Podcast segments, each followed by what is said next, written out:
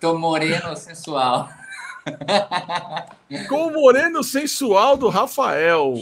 Nossa. Estamos aí. Começou que é uma beleza, hein?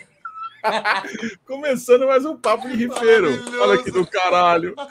Sensacional. É que, meu, nós, desculpa o atraso, sabe o que é que a gente estava conversando fora do ar? É verdade. Então tamo aí, tamo aí. Tá começando. Rafa, Rafa, Aqui, ó. É nóis, é nóis. Olha lá. E aí? E aí, Grande né? Tante! E Puta aí, do caralho. senhores?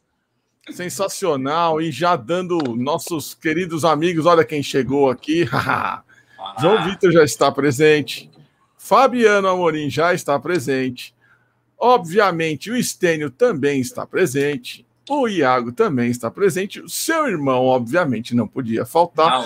Saudações rubro. É, Ah, saudações lá. rubro. Ele já, já começa dando no meio, já, hein? Aí não dá, né? É foda. Ah, e um grande muzenga aqui, ó. Muito bem, cara. Que legal ver você de novo. Rafael foi embora. Não, peraí. É, já tá. Rafael, ó, tá vendo? O irmão, o irmão desestabilizou ele, cara. É. Pô, Botou tá medo. desestabilizado. caraca. Puta, Dante, do caralho, velho, ter você aqui, porque você é o primeiro Valeu, cara, o primeiro cara da série é, que, assim, a gente só chamou guitarrista, né? Até agora. Não que você não seja guitarrista, mas eu digo assim, os caras de banda e que, meu, e sabe, fazem uns riffs foda e tal, e a gente acabou chegando à conclusão de que, fala, meu, mas não é só de riff que vive a guitarra, né? Não. Alguém precisa saber, alguém precisa saber dar um mesmo. tapa, trocar umas cordas, dar uma regulada num tensor, né? Dar no- uma. Né? E eu falei, caralho, velho, vamos começar a chamar uma galera que tem a ver com esses caras. O, o cara que deixa a guitarra pronta para esses, pra esses rifeiros destruírem. E, mano, o primeiro aí. da lista, obviamente, foi você. Porque eu falei, caralho, Valeu, O cara- caralho, que foda. o cara que o cara que cuida das guitarras do Andréas e já cuidava das guitarras do Jean são dois puta pata de urso do inferno. É. O cara, pre- o É cara precisa ser ouvido. Ele precisa ser ouvido. Então é isso aí, É, mano. É isso aí, cara. um pouquinho pra ensinar. E do Vini Tem. também, né? Você cuida das do Vini também, não cuida? Do Vini também. Do Vini também. Ah, o Muito Vini, do caralho. tem cara. uma, uma mãozinha bem apurada dele ali. Ela é pesada, viu, velho? É Então a gente tá a gente, a gente quer fazer também com, com o Vini e com o Jean também mais para frente. É, tipo assim, a gente vai começar com bandas, a falar com bandas, né? Da hora. da hora. É, não só um guitarrista da banda, que nem a gente fez com o Antônio, ou a gente fez com o Jairo, é, ou com, Mas com o Jean. Não, meu, toda. Trazer os dois caras que se completam, né? E assim, o Vini e o legal. Jean, obviamente, estão na, na, na lista hora. fácil, né? das melhores ser duplas que eu já vi tocando ao vivo, viu? Pelo Nossa, amor eu de também, Deus. cara. Vai ser Nossa. uma aula. Porque, ó, eu vou te falar que eu participei de vários ensaios do Project. é, assim, ensaios bem. é, com estúdio pequeno, sabe? E aí você sentir, e com caixa, na época não era nem in e você sentia a pressão que vinha dos dois e como era sincado. Naquela É. época isso já era muito impressionante. Era muito impressionante. Você ouvia e falava, "Véi, é muito sincado esses caras. Tanto que você vê no disco, né? O, o, o pan do disco é, É. nos riffs de. Eu lembro que tem um som que eles fazem isso muito assim. E dá aquelas. Tra, tra, tra, né? Que É, é. Era muito foda. Legal, valeu, Cristiano, pela presença aí. Então, meu, eu acho muito foda, cara, porque é, no, fim, no, no fundo, no fundo, hoje eu, eu não sei, eu tenho a impressão de que tá mudando um pouco essa a história do o meu hold é meu truta aqui da quebrada que vai lá me ajudar a carregar as caixas e, e botar em cima do palco e depois me ajudar a descarregar, né? Sim, Porque com com- certeza. Com a- o avanço da, eu acho que o avanço da tecnologia, cara, e eu tava até conversando isso, inclusive com o meu irmão outro dia. Eu falei, cara, não dá mais para você confiar o seu equipo na mão de um cara que, porra, tudo bem, o cara pode Não saber tocar né? guitarra. Tocar guitarra, tá, mas assim, se der uma merda no, no- no- em alguma coisa no teu, no teu setup, Parte técnica, né? O cara tem que saber. Alguém tem que saber como é que aquele troço tá ligado.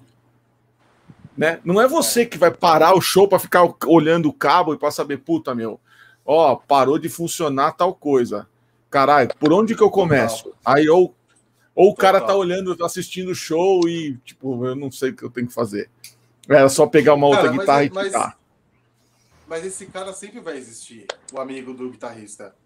Ele sempre Vai. vai, existir. E não é um problema. Sacou? Não é um problema. Assim, é uma, é uma pena que hoje as pessoas ainda vejam como o Rode como ser um amigo do guitarrista que caiu de paraquedas. Mas essa profissão já existe há mais de 30 anos, sacou? É uma Pra caralho.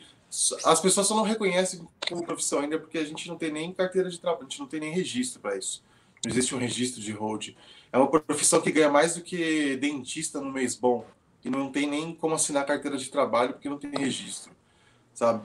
Então é complicado falar sobre esse assunto, mas eu não me importo. Eu acho que sim, tem que ser amigo do guitarrista mesmo. Tem que começar dessa forma, que é como eu comecei. É, então, era o que eu ia te perguntar, cara. Porque, É. mano, da fábrica de sorvete à Guitar Tech do Sepultura na Europa. Desenterrar essa Caralho. fábrica de sorvete. Conta pra nós, né, meu? Tá. Conta pra Para nós. assistir minhas, para assistir minhas lives. Assim, Ah, ó, lógico. Lógico, claro. Foda. Cara, foi, foi basicamente isso mesmo, porque antes da fábrica de sorvete, quando eu era moleque, tinha uns 16, 17 anos, eu fazia um, um festival para minha banda. Chamava Horus Corpus, a minha banda. E aí era uma banda que tinha na Zona Norte. E aí, tipo, na época não tinha onde a gente tocar, era todo mundo moleque, menor de idade, tinha 15 anos, 16 anos, o guitarrista tinha 13. Só que a gente já tinha um disco gravado, tipo um EP, assim, um disco não, tinha um EP, umas 5, 6 músicas, e queria tocar, velho. A gente batia na época, era, lembra do auge de casa de rockabilly? Nossa. Tipo, tio, estourou uma época, estourou um monte de casa de rockabilly em São Paulo. A gente batia em todas e falava pros caras, deixa a gente tocar aqui, por favor. Daí os caras ouviam o disco, era metal, sabe? Fica falando assim, não tem como tocar aqui, velho. Sacou? E aí a gente começou a criar o nosso rolê. A gente achou uma casa de show abandonada em Santana, eu e um brother. E aí a gente acabou juntando as famílias. Minha mãe trabalhava no caixa, o pai dele era o cara que ajudava a montar equipamento. E aí montamos o festival da nossa banda. Cara, se você procurar na internet, a gente, o nosso festival tocou mais de 100 bandas. Eu era menor Caralho. de idade, eu, eu controlava um festival, eu não sabia nem com o que que eu fazia. Só sabia que as bandas tinham que entrar no horário e sair no horário. Sacou?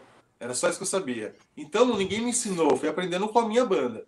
Mas aí quando eu parei de fazer isso, acabou, né, moleque? Ah, a banda, óbvio que não deu certo. E aí a gente pegou e cada um foi pro seu canto. Fui, fui- trabalhar com sorvete, fazer sorvete, fiquei um bom tempo fazendo isso. E aí foi quando eu reencontrei a galera do Project.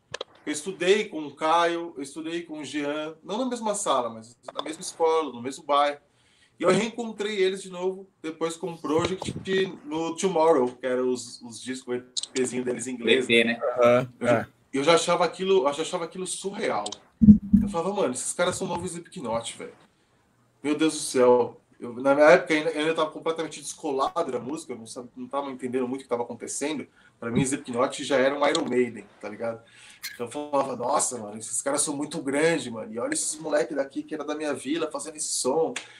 E aí eu fui num show no Hangar 110, se reunimos, comecei a falar, pô, vou colar em todos os shows. Os caras, beleza. Aí foi um show no Cine Joia, nem lembro o ano. É, o, Vita, o, o Caio, ou Jean, não me recordo, falou assim: Mano, você não quer vender nosso merchandise aí, não? Eu te pago em cerveja. Eu falei: Então tá bom. Duas? Duas. Então tá bom. Eu vou ficar no merchandise. e, mano, eu sempre gostei de vendas, né? Sempre vendedor de loja, trabalhei na Teodoro Sampaio como vendedor. É, tive loteria na Teodoro Sampaio, então eu sabia atender a galera. E eu comecei a vender camiseta, tomando cerveja, vendo o show dos brothers. Tava, mano, pra mim era um bom clima incrível, tá ligado? Mano, eu vendi todo o merchandise. Daí os caras ficaram, velho, você vendeu tudo? Eu falei, vendi, mano. Pô, então vai todo show. Eu falei, então eu vou. E aí começaram a me chamar e eu comecei a ir todo show. E aí, no- cara, eu não lembro em qual situação, terceiro ou quarto show que eu tava com eles, é, eu comecei a cuidar de outras coisas técnicas, assim, comecei a me envolver mais nisso. E aí chegou um episódio em que o Jean precisou de um help com a guitarra dele no show. Eu já estudava luthieria, eu, eu- ainda, acho que eu já tinha minha primeira oficina quando eu reencontrei com o Vini, até foi nessa mesma época mesmo. Então, eu, o Jean precisou de um help, eu ajudei ele, ele falou, velho, você podia ser meu hold. Ah, eu podia, o que que hold faz?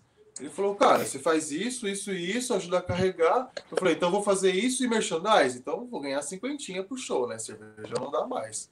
Aí ele falou, beleza. Daí comecei a ajudar no merchandise e ser hold deles. E aí a gente foi melhorando isso, né? Tem uma hora que eu falei para eles, cara, eu quero sair do merchandise, eu quero ser só hold. Aí os caras, beleza, respeitaram, pegaram alguém só com merchandise. Eu lembro que na época os caras me pagaram o curso até de iluminação, cara, eu fui fazer. Os caras, você tem que ser hold iluminador. Eu falei, beleza, mano, então eu vou ser hold iluminador. Daí eles me pagaram um curso, eu fiz um curso de iluminação, um fiasco. Falei, não, isso não é para mim. E fiquei só como hold. Então até hoje, é. Que do caralho. Demais. Muito bom, muito bom, cara. E tem uma pergunta aqui. Aliás, deixa eu ver, várias perguntas aqui. Ah, aliás, é... vou pegar a pergunta aqui que não chegou, tá? Só vou fechar a câmera, mas vai, sim, vai, senhor, vai. Sim, senhor. É, então, que você já teve banda, né? É, já gravou e tal. E você não sente vontade sim. de ter banda de novo? Pra caralho, mano. Nossa, eu tenho muita vontade, mas eu não tenho mais coragem. É mesmo? Trabalho, mano. Cara, eu trabalho, tá. eu trabalho com, eu trabalhei com várias bandas. Eu vejo como é difícil comunicação, sabe? Até problemas com pessoais com outras pessoas. Eu tenho muita preguiça disso hoje em dia. Prefiro seguir forte no meu trabalho, focar no meu trabalho, focar na minha oficina e tô feliz. E de vez em quando é eu me divirto louco. com os amigos, né? É, então, isso aqui é muito louco, né? Porque é, é óbvio que você, como profissional, isso eu acho muito louco, porque é. é, é como quando o cara escolhe ser músico, né? Fala, mano, você não escolhe ser roqueiro, você escolhe ser músico. É verdade. O músico, é. ele vai tocar é, com quem aparecer e com quem pagar. É. Né? Eu imagino, e assim, eu já sei de uma história que deve ser, ter, ter sido sensacional, e também tem uma pergunta aqui. É, para você falar um pouco sobre esse lance de quando você trampava com sertanejo. Porque, cara, eu não sei. Eu, eu, sempre, eu sempre vejo o, o rock, o metal, de uma forma geral, né? Estou falando de nem de Project, nem de Sepultura, mas a galera mais para baixo. Meu, é muito, tudo muito tosco. Tudo muito underground e parece que as pessoas gostam dessa história do underground. Mas o sertanejo não, mano. O sertanejo, cara, é, é, é pinga na mão, dinheiro no balcão, é o, o Cara, a hora que você tem mas, que. mas a, a, sabe qual é a loucura? É que os piores lugares que eu toquei, os piores lugares que eu já fiz, que eu já passei perrengue, assim, de ter que dormir embaixo de palco, foi com sertanejo, mano. É mesmo? O, aí foi com sertanejo, porque o sertanejo era o pinga aqui, pinga ali, mas na época em que eu trabalhei, foi com uma dupla que chamava Hugo Pena e Gabriel. Então é, é uma banda que já foi muito estourada, sei lá, nos anos 90. E aí quando eles voltaram, era para fazer o retorno da banda, tipo, o retorno triunfal, foi meio fiasco. Então, só que assim eles rodaram, mesmo assim eles rodaram muito. Só que ao invés de fazer um show nos lugares muito pica, os caras faziam um show só, mano, em prefeitura de Pirapora do Juquiti, sabe? Então é assim, ia pra Bahia de ônibus, ia sair o Brasil inteiro fazendo um show e voltava de ônibus da Bahia. Era van, sei lá, 4, 5 mil quilômetros na semana de van. Então foi os, os piores, os shows mais assim, mais, mais que eu me fodi mesmo, foi no sertanejo. E os melhores, é, assim, o mais louco de tudo isso é que na época eu só trabalhava com rock, e depois eu fui trabalhar com planta e raiz na mesma época. Então eu já conheci um outro estilo de, de, de banda, outro estilo de, de jeito que o cara toca sabe? Eu já comecei a olhar e falou, pô, esse batera toca mais na manhã, né? Esse guitarrista aí toca mais assim, sabe? E comecei a perceber é. isso. Aí quando fui pro sertanejo, era outra realidade. Que o batera, velho, a bateria podia estar desmontando, o palco caindo e o cara tava lá no groove, mano, segurando, sabe? O baixista, a mesma coisa, o som tá uma merda, tudo, mas o cara tá sorrindo e tocando. E tocando pra caralho. É. Sanfoneiro é a mesma coisa, rachou a sanfona, o cara tá tocando, sacou? Uhum. O cara viajou 700 km, mano, para fazer esse show. Ele não vai fazer lá porque parou a sanfona, entendeu? Então a gente é muito louco, cara. Foi uma escola muito doida assim mesmo. De verdade. Que do caralho. E não né? vejo muita diferença pro metal, não. Óbvio, né? É, dar as suas devidas proporções, mas, é. mas sim, é, é muito foda. Do caralho, do caralho. Você pegou mais pergunta aí, Rafa? Tem, tem. Ó. Então faça. O João. Eu vou ali, eu, eu vou ali já. Beleza. João mandou Deixa eu aqui. colocar Na aqui na, na live de uma também guita, qual É. detalhe não pode escapar para não estragar tudo? Qual detalhe não pode escapar? É, Cara, na, na construção construção, de uma assim, guitarra, acho que o que. É. Eu acho que eu, eu, principalmente quando eu vou construir uma guitarra, a parte que eu mais fico com o cu na mão é na hora de fazer o encaixe do braço no corpo. Porque para mim, Tá. eu sou meio chato, eu não gosto de folga no, no, no troco do instrumento, sabe? Para mim tem que encaixar como uma luva. Isso aju- ajuda muito no sustain também, né? Bom. Então, para mim, é- essa é a parte que eu fico com mais cu na mão de fazer. Mas, né, óbvio que tem gabarito, tem, tem várias coisas para isso que me fortalecem o trabalho para ficar bem, mas de toda maneira é onde eu tenho mais medo. Acho que para mim a construção boa tem que ser a- fe- feita nos detalhes, né? Então, esse E- detalhe a- para mim é importante. E além da construção, um- uma guitarra que já pega, que já vem para você salvar, assim. A maioria, os problemas são no, no braço, que você pega, assim. Ah, sim, digamos que sim. Porque o braço é um lugar. O corpo, se você não mexer tanto na ponte, é, só ficar trocando de corda, a ponte dificilmente ela vai ferrar por isso. Mas É. o que sofre mais é o braço, né? Então, na É. maioria das vezes, o que vem aqui é o braço tá cagado. De alguma forma, empenado, ou torcido, né? Trastes também, os trastes também são, são uma das coisas que mais vem aqui para ser restaurado, reformado. Que é o que gasta, né? O que mais gasta no instrumento é traste, Ah, traste corda. Inclusive, Jadiel, já vou sapecar a pergunta dele, que ele já mandou uma outra pergunta aqui no chat. Então, peraí, vamos fazer a primeira pergunta que ele mandou aqui no chat. Qual foi a guitarra mais estranha e mais difícil de ajustar? Mais estranho e mais difícil de ajustar. Cara, na oficina eu já peguei algumas. É, principalmente guitarra, quando o cara pega um corpo de uma e braço da outra. Quando o cara faz isso, já. Nossa, cara, isso é tenebroso, assim, porque as medidas foram feitas completamente diferentes, né? Conceitos diferentes. É, Cara, putz, tem a história do Hugo Mariucci, que já eu contei um monte de lugar, mas pra mim foi a que mais. fiquei demais, né? tenebroso, assim. Que É tem demais. aqui também, é outra. Contar a história do Hugo Mariucci, para quem não sabe aí, que essa é sensacional. Cara, foi assim, é, logo no começo da, da carreira, né? É, foi o primeiro show que eu fui fazer. Um, um amigo meu, Osias, Hold, me- das antigas também, me ligou, falou: Pô, Danteira, você tem como ir cobrir num show, cara? Uma banda de metal? Eu falei: Claro, velho. Ele falou: Cara, é lá no André Matos. Eu falei: Pô, André Matos do Angra? Pô, demais, mano. Eu vou sim, claro. Ele falou: Beleza. Eu falei: Mas quem que é os caras da banda? Quem que é o guitarrista? Ele falou: Cara, o guitarrista é o. Eu, Caralho, mano. Puta que pariu, porque eu era muito fã do Hugo, assim. Pra mim, é o, o Hugo era o que o Kiko Loureiro é pra muitos, né? Pra mim era o Hugo. Tá. E eu falava, nossa, mano, não acredito que eu vou trabalhar com esse cara, sou muito fã desse cara. E aí eu cheguei lá no show, eu só eu, mal falei com eles na van, tipo, Jato na van e foi pro lugar do show. E aí eu não falei muito com ele na van. Então quando desceu da van, ele só tem uma guitarra, ô valeu, eu sei que vai trabalhar com a gente. Falei, ô valeu, mano, prazer aí e tal. Você precisa de alguma coisa, que, você quer que, me falar como é que você gosta? Aí, não, não, cara, aquela ali é a guitarra, aquela ali é o pedalboard, põe na frente ali que eu me viro na passagem de som. Só deixa tudo ligadinho, por favor. Ah, beleza. E aí fui pro camarim. E aí eu abri a guitarra no camarim, cara, toda empoeirada. Já olhei pra guitarra, o braço empenadão, assim, as cordas velhas. E aí ele falou pra mim, né? é, troca as cordas, por favor, só da Falar em Vi. Falei, beleza. Daí eu olhei a guitarra e falei, bicho, tô aqui, vou prestar um serviço passear pro cara. O cara vai me contratar. Vou brilhar. shows. Vou brilhar. E falei, vou regular a Agora guitarra é o famoso homem, agora eu se consagro. Ah, agora eu se consagro. Aí regulei a guitarra do cara, deixei ela, mano.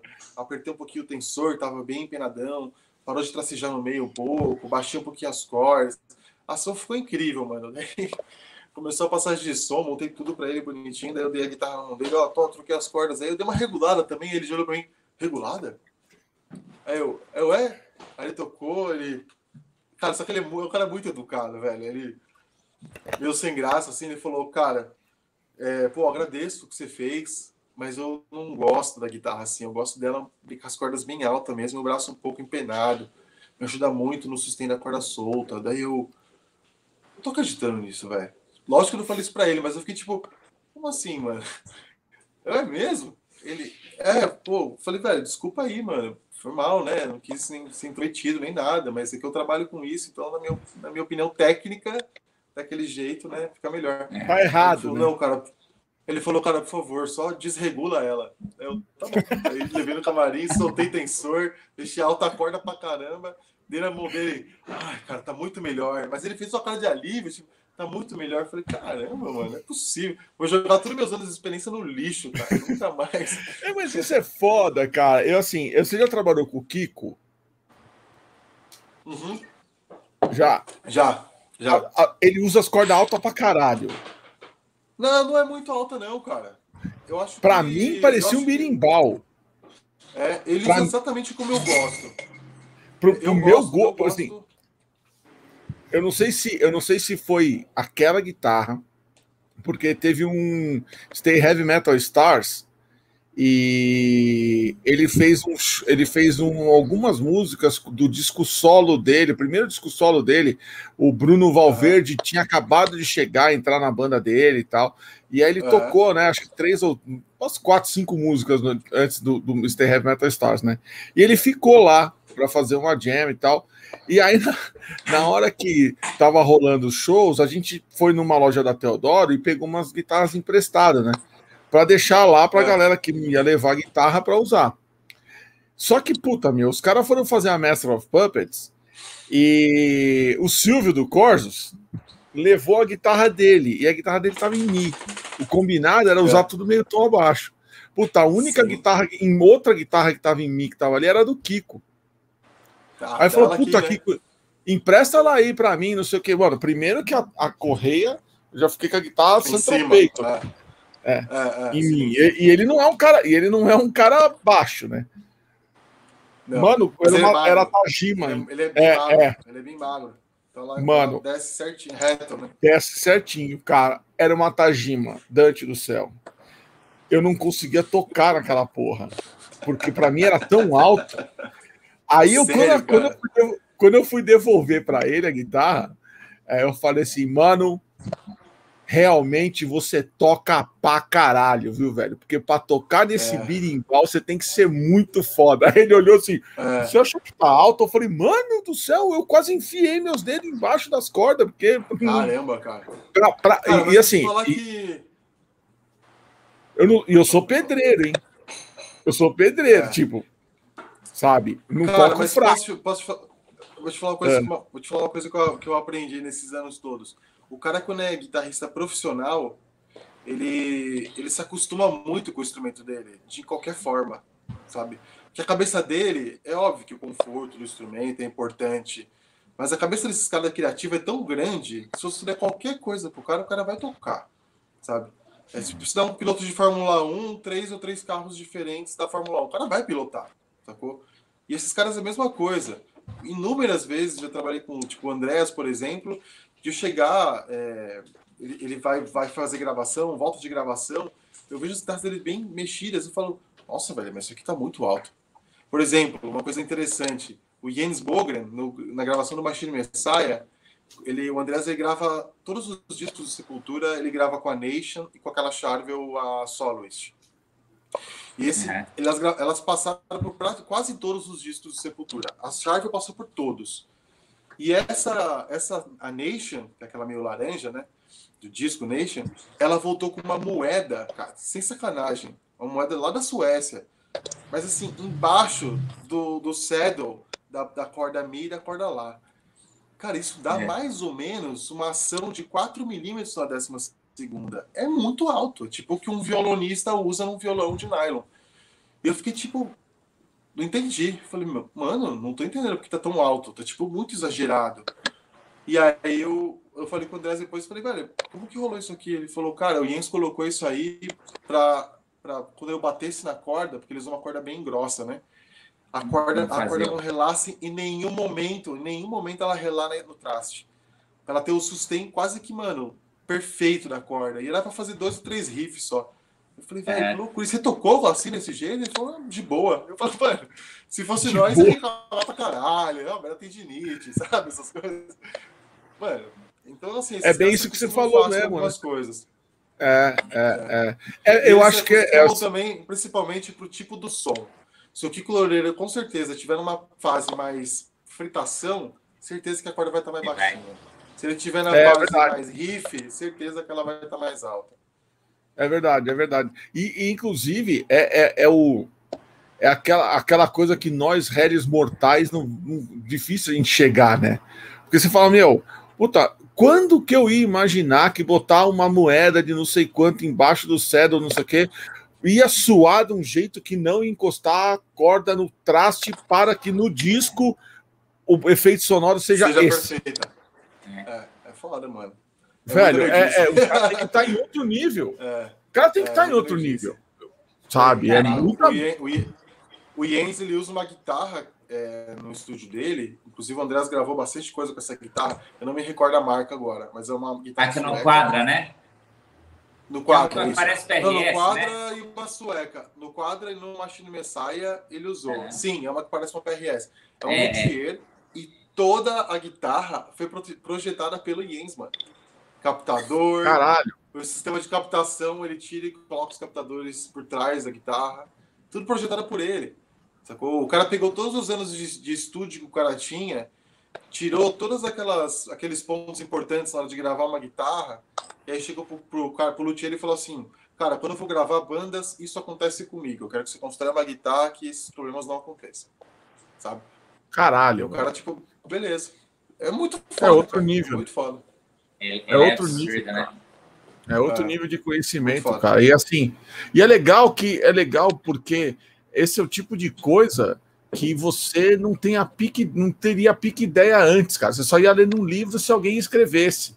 Hoje não, o cara acaba de gravar o troço lá, daqui a pouco tá no YouTube, você vê, você, você embarca naquela viagem do cara, e, meu, e você é. vai ver que não são coisas tão difíceis assim de você. Não, cara, é, não é. é. é. o famoso assim, caralho, por que eu não pensei nisso antes? Mas, é, é mas, isso, mas isso acontece. Meticuloso, né? É meticuloso, é meticuloso, é. Mas isso é, é, é uns caras muito, muito, muito fora da curva, né, cara?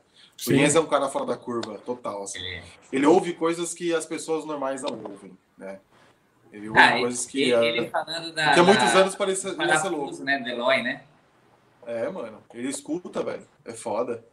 Esses caras de estúdio que são mais treinados, cara, ouvem umas coisas, cara. Eu tenho um amigo nosso, é, técnico de piada do Sepultura, inclusive, o Cabelo. E aí ele tem um estúdio aqui na, na casa dele, aqui perto da minha, e eu sempre vou para lá também, cara, porque ele tem um, estúdio com uma, uma, acústica legal, umas caixas muito foda, ele curte tudo bem vintage. E aí eu aprendo, toda vez que eu vou para lá, eu aprendo sobre áudio. Eu falo, vai, de onde que esse cara tira tanta coisa, mano? É uma enciclopédia, velho. Sabe, de áudio, de sonorização. E, e, se eu, e se eu soubesse mais, o papo ia ser mais cabeça ainda, sacou? É, mas é, é muito, foda. Às, às vezes é, é muito nerd. É, é, é. Não, é meu, é que nem você ficar conversando com o Paulo Anhaia. Velho, é uhum. assunto pra. É, é assunto pra. Puta, cara. Meu. É. Sabe? Às vezes a gente vai. A gente ia tocar em alguma cidade longe pra caralho e tal. Mano, não dormia. Ou no navio, fazia navio. Puta, é, não dormia. Eu já, eu já, vi, eu já vi várias entrevistas dele. Eu nunca conversei com o Paulo. Já vi ele tocando. Ele tocava no, na banda do Vitão, né? Ele tocava acho que baixo. Sim, sim, sim. Tocava baixo no, no, Electric Fielder. É. Já vi show, mas eu nunca troquei uma ideia com ele. Mas as entrevistas dele, o cara é nerd, né? Cara, o Paulo, ele é, é, é assim. É um cara que você nunca vai ouvir ele levantar a voz dele para absolutamente nada. É, e que ele começa a falar, você simplesmente para, cruza o braço e, e ouve. Né? É. E você vai ouvir, cara. Ó, a gente, a gente fez uma live. A gente fez uma live dos uh, cinco anos do. Cinco anos? Ou sei lá. É, acho que era cinco anos do. Não, seis. Quatro anos do Web of Lies. Se eu não me engano. Uhum. Ou três anos do Web of Lies, alguma coisa assim. Ele que produziu ele produziu meio Rick Rubin, né? Ele à distância. Ele tava na casa dele, a gente gravando em casa, aí a gente mandava ele, não sei o que e tal. Nossa. Mas, mano, a gente começou a falar, deu 3 horas e 40 e não sei quanto, e a gente nem viu o tempo passar. transmitindo no Facebook, assim, cara. E, e, e sabe, e, e, trocando ideia sobre música mesmo, não só sobre a gravação. Ele estava falando específico sobre a gravação, mas ele dando aula ali. E eu acho que muito foda, foda cara, quando você tem a oportunidade de, de trabalhar com esses caras que estão assim muito à frente de nós. E quando hoje, quando o, o, Sepultura ou qualquer outra banda que vai trampar com um, um produtor gringo volta, na hora o conhecimento já está disponível na internet, né? Com certeza. É do cara que nem o meu. O, o, proje o, o, o, Project, quando foi trabalhar com, a, com, com o Adair lá, lá em Los Angeles. Mano, você vê que o cara produziu vários discos aqui. Parece que ele foi ele botar o pé para fora, que o nível fez. É. Você é. Fala, mano, a, a propagação, a proporção é muito maior, né, cara? É muito e, maior. É a água. É prudente, né? Agora, agora Dani, você, tá, você tá agora com, com o curso.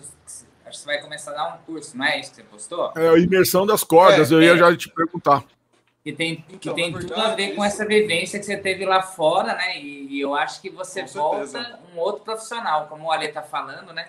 Todo mundo que, que, trabalhou há anos aqui, teve contato com a galera de fora, ou trabalha com a mesma, né? No seu caso, você trabalha com sepultura, que você já trabalha aqui há um tempo. Mas vocês têm outra Sim. vivência lá fora e a hora que você volta para cá, você volta melhor, não tem como não, né? Cara, eu acho que é, é, é muito louco isso, porque a comunidade ela nasceu de uma necessidade de mostrar as coisas do meu jeito, né? Das coisas do jeito que eu faço, como eu aprendi. Hoje em dia tem vários estereótipos, né? Você tem que fazer isso, você tem que ser aquilo, esse jeito é o certo, porque esse cara falou que esse é o jeito certo. Acho que isso é muito chato, cara. E esse é o meu jeito, o jeito que eu aprendi, é assim que eu ensino para as pessoas, é eu criar a comunidade para isso. O cara é um aluno, o cara se inscreve, é um, é um plano trimestral, tá? Não é, não uhum. fico prendendo ninguém um ano. E não é um curso, é um lugar onde eu posto vídeos mensais, onde eu posto curiosidades, né? Os drops das bancadas, os setups que eu faço da oficina. E aí, quando eu voltar uhum. a turnê, é óbvio que eu vou envolver isso também, entendeu? Situações que acontecem na estrada, vídeos, isso tudo da comunidade. Um lugar fechado e as pessoas têm acesso a esses vídeos exclusivos, né? De dicas, né? Caralho. Animal. E várias, óbvio, né? Dicas. E assim, as pessoas, os próprios é, participantes que dão é, o que eles querem. Então a gente faz várias enquetes para saber, ah, vocês querem o que, vocês gostam disso, qual esse assunto é importante, esse assunto é menos importante. Vamos falar de guitarra, vamos falar de baixo, vamos falar de violão. Então os próprios alunos vão se dando as, as, a, a, diretriz do que eu tenho que falar, entendeu? E fora uhum. as coisas que eu posto também aleatório. Então é muito legal, cara. Estou gostando bastante de fazer. Bem legal mesmo, cara. Bem legal mesmo. E aí, Ó, a tem imersão uma pergunta... das cordas. Ah, a imersão das cordas, vamos lá. A imersão das cordas é. nada mais é do que um bônus do que a comunidade. Entendeu? O cara vai ter acesso aos mesmos vídeos que eu posto na comunidade, ele tem acesso a alguns de graça. E umas dicas, tipo, mano, sabe, muito legal, assim, sabe? Pra quem tá começando, até pra quem ainda tem um pouco de experiência, algumas dicas que vale a pena, cara, sabe? É. Pra perder o medo é. de trocar uma corda com guitarra com Floyd Rose. É, mano. Porra, pelo amor de Deus, né, cara? Não é nenhum bicho de sete cabeças, não. Vamos parar de, vamos parar de ficar falando mal da Floyd Rose, pô. é, não faça como eu. Não travem a Floyd Rose por medo. Aí, que isso, cara. Não, mentira. Eu travei, eu travei porque eu tenho dituna. Então eu tive que travar, né? Ah, tá. É, é. Aí não teve jeito. Mas a outra que tem Floyd, tá, ela, tá, ela tá lá funcionando. é legal pra caralho, né? É legal pra caralho. É, então, é, eu adoro, cara. Tem uma, uma pergunta do Jadiel aqui que ele mandou no Instagram, tem uma outra que ele fez aqui também. Ô, Muzenga, nós já vamos conversar sobre o que você perguntou aqui, sem dar spoiler, tá? Por favor, nós vamos chegar lá. É, blindagem para instrumento, quando ele só é para estúdio, vale a pena? Eu acho que vale a pena em qualquer coisa, porque aquele barulho é chato pra caralho. É, com certeza. Com certeza vale a pena, cara. Assim, a blindagem ela é feita, ela não é obrigatória, tá? Tem instrumentos que não precisam de blindagem e tem instrumentos que precisam de blindagem. Isso vai depender do seu captador, vai depender de onde você mora, tá? Se for uma Epiphone. É, se for componentes ruins, a guitarra pode até ser ruim, mas se o componente for bom, não vai ter ruído, entendeu? Uhum. Então, acho que blindagem é importante sempre que a guitarra faz ruído, não importa a circunstância. Legal. Ó, o, Cristiano, o Cristiano já falou: é, é difícil trocar corda com Floyd, sim. Ah, não, enche, é hábito, enche o saco é um pouquinho, mas aí quando você pega a manha, enche. vai que vai. É, é. é, mas é, é que eu tô é, mas... muito acostumado. Todo sistema. Eu tô muito acostumado. Não, dá, não tem como falar mal. Mas no começo é, é. chato, mas depois vai de boa. É. É que, é que nem a, a Evertune. A Evertune, depois que você regula, é a coisa mais é. fácil de trocar. Você troca a corda uma vez só quando estoura, que ela estoura bem, é, né? É, Acontece é. com você? A maioria dos guitarristas reclamam que ela estoura ah, bem não, corda. Eu, eu troco para gravar, né? Isso eu troco por do, do timbre, assim. Tá. Mas se você deixar, é. fica, né? E assim, é muito rápido porque ela tá é. regulada com aquela afinação. Então você troca a hora que você sente que deu ali, você fala, opa, Pronto, você já foi, na 2.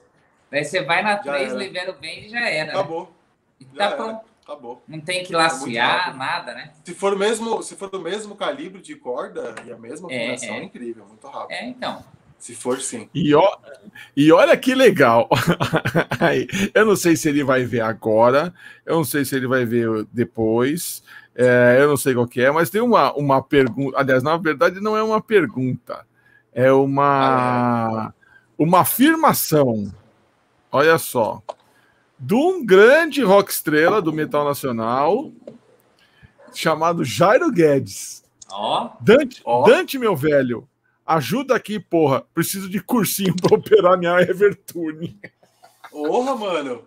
Se o Jairo tá precisando, ó, nota meu telefone aí, né? Me chama no Instagram, eu te ligo amanhã, nós fica duas horas, velho, falando. Aí, Jairo, pronto. Tá ah. Tá, resol... tá, resolvido o seu problema, Jairo. Pronto. Animal, ele vai, acho que ele pegou o solar agora com. com, com... É, pegou, ele pegou a assinatura, né? Eu vi. Eu vi. Que foda. Muito louco. Troops of Dawn. É. Só, só faça isso na camiseta para mim, ó. ó é isso aí. Aliás, o Jairo. Eu te dou o curso da Evertune. Aí, ó, pronto, tá resolvido, Jairo. Você não tá ligado. Ó, aliás, a minha camiseta do of Doom não chegou até agora, tá? Não queria cobrar ele na nossa, no nosso papo de mas eu vou cobrar ele agora. É, outra pergunta do Jadiel aqui, ó, sobre técnica de microfonar para shows ao vivo. Quais os principais fatores de função de qualidade? Além, obviamente, do microfone bom, né? E do ampli bom e de é, uma caixa boa. Ah, é. Tudo que vem antes do microfone já é bem importante. É. É, mas acho que o, o principal para você microfonar um amplificador é você achar o ângulo certo no microfone. Não, quer dizer, não é que tem ângulo certo, tem ângulos que são melhores, ângulos que são piores, dependendo do timbre de guitarra que você vai, você quer transmitir para o PA, por exemplo, você deixar mais no meio, vai ser sempre mais agudo e mais fora do cone, vai soar cada vez um pouco mais grave, mais médio grave. Então, acho que, cara, é, acho que o melhor jeito de suar o microfone no amplo é o jeito que você achar que tá bom, cara. Não tenho como te falar qual que é certo e qual que é errado. Claro que não pode estar fora do alto-falante, né? Dentro do campo do alto-falante. Ou, ou, ou quando o pessoal pendura assim, né? É, não, mas dependendo do microfone, ele é assim. Não, não, o pessoal pega um fala, ah, tá mesmo, né? Ah, é o cara pendura um dinâmico na, na caixa, assim, deixa pendurado na caixa, né? É, isso também é importante, a posição do microfone. Como o microfone certo, né? Colocado do jeito certo. Legal demais. É, música que eu já falei para você que. Ah, essa aqui é muito boa, do Stênio. É, já entregou a guitarra desafinada ao Andrés na hora do show? Ai, caralho, que merda, mano. Já, pra caralho. Já. Cara, já. É, teve uma vez, foi logo no começo, cara, um dos primeiros shows, assim, cara. É, a, a guitarra que em Lá sustenido dele ela. A, agora não lembro de cabeça, mas eu acho que é um dia assim. Ah, eu não lembro qual corda que é. Mas eu lembro que é, é um Fá sustenido, desculpa. A um dia só é um Fá sustenido, né? E eu entreguei em Fá. E aí, cara, eu não lembro que música que era, e é uma música que ele usava bastante num riff, mas foi muito instantâneo. Eu entreguei a guitarra, ele foi fazer o riff direto, já meio tom, ele mudou o dedo, terminou o riff, fechou a guitarra falou: Tá desafinada! Aí eu, ah, dei outra guitarra para ele. Aí como rolou, eu falei, mas caramba, não é possível, cara. Aí eu olhei meio tomzinho errado, eu falei, puta, né? Ui. Ui. Ah, mas shit, shit happens, é. mano, não tem como, acontece. É, sim, shit happens, é, é, isso aí. O Johan falou que você chama ele de general, né? Quem? O Johan falou que você chama ele de general. Ó, o general é, chegou. É, mano. General é zica. General, general é, é foda. É, Não, eu é também já, já vi uma, uns vídeos. Aliás, eu já vi o Andréas falando que ele mesmo, às vezes, não tem a pique ideia do que ele tá usando, é verdade? Tipo assim, meu, ah, quem é, que mano. manda no timbre? É o, é o Dante. É o Dante. Põe um é. delayzinho é. aqui para dar uma atrasadinha para jogar o do outro lado, para parecer que são duas guitarras. Rolou isso daí mesmo, né?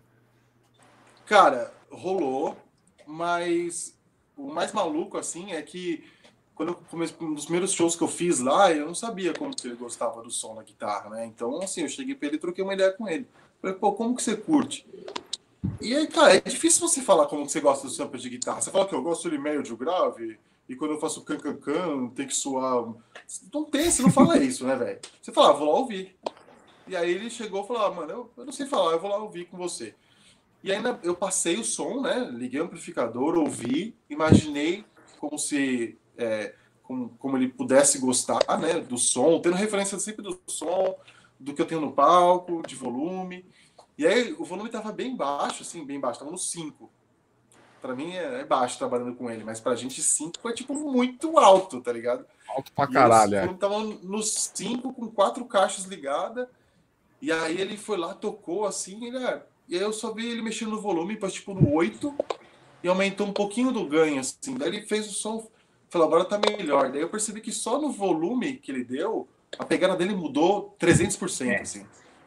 E eu falava, então assim, saturação. Você vê como saturação é importante, não é só ganho. Antes de você ter um volume desse tamanho, o seu drive ser incrível, né? Você tem que ter um volume bom para soar bem, né? E aí, meu, ele meteu uhum. no volume, tocou, falei, nó, é muito alto. É isso aí mesmo. E aí, cara, foi é ficando cada vez mais fácil. Mas na época eu tinha referência do Orange, eu fiz oito shows com o Orange. E aí depois eu comecei a fazer uns shows que tinha Marshall. Puta, cara, eu sofria, velho. Eu falava, ah, isso aqui tá uma merda, mano. Nunca que vai chegar naquele grave maravilhoso do que o Orange tem. Aquele punch do Orange. Puta, eu tô fudido, cara. Ele não vai gostar, velho. Aí ele subiu no palco. Aí tô no caralho. Por quê? Na cabeça dele, já olhou o marcho, já sei que é ruim, beleza, vambora. Sacou? Então, é, é, é Já é sei que é ruim. Não, não que é ruim, mas que não que é ruim, pelo amor de Deus. Não, ele não está acostumado, é, né? Tá acostumado, não é o dele. É, não é o dele. É, é, isso aí. É o som dele. É, difícil você tirar o som que ele faz do Marshall. Ele vai tocar, não importa. Se tiver um claro. de jazz chorus no Acre, ele vai falar, beleza, vamos fazer show com esse amplificador. Sacou? Ele é, é mas é isso mesmo. E, meu, eu lembro, cara, quando ele usava o é, ele é sujo, né? Agora, agora a gente pode falar, porque a gente sabe que ele usa Orange mesmo, Orange, o som do Orange mesmo, né? É, é, e que tem um camper ali, tem um camper ali só para para emergência, né? Cara, é... a gente usou o camper duas vezes, velho. Assim, Sim, e, e, com o profile, o profile, situação... o profile do Orange. Era, foi um profile do Orange que foi um cara do Testament que passou pra gente. Ele tinha lá na época da turnê que a gente pegou o Camper, ele tinha lá o, um, uns profiles prontos, aqueles de graça mesmo, sabe? Aí ele falou: oh, Meu, tem aqui, espeta aí, pô, espetou, foi bom. E aí a gente tava usando uma ou duas situações, mas não é o som, mano, nem de, nem de perto é. Porque o Camper, como ele usa muito, muito alto a guitarra no palco, o Camper não dá esse volume que precisa. Primeiro porque ele tem uma saída de caixa, né?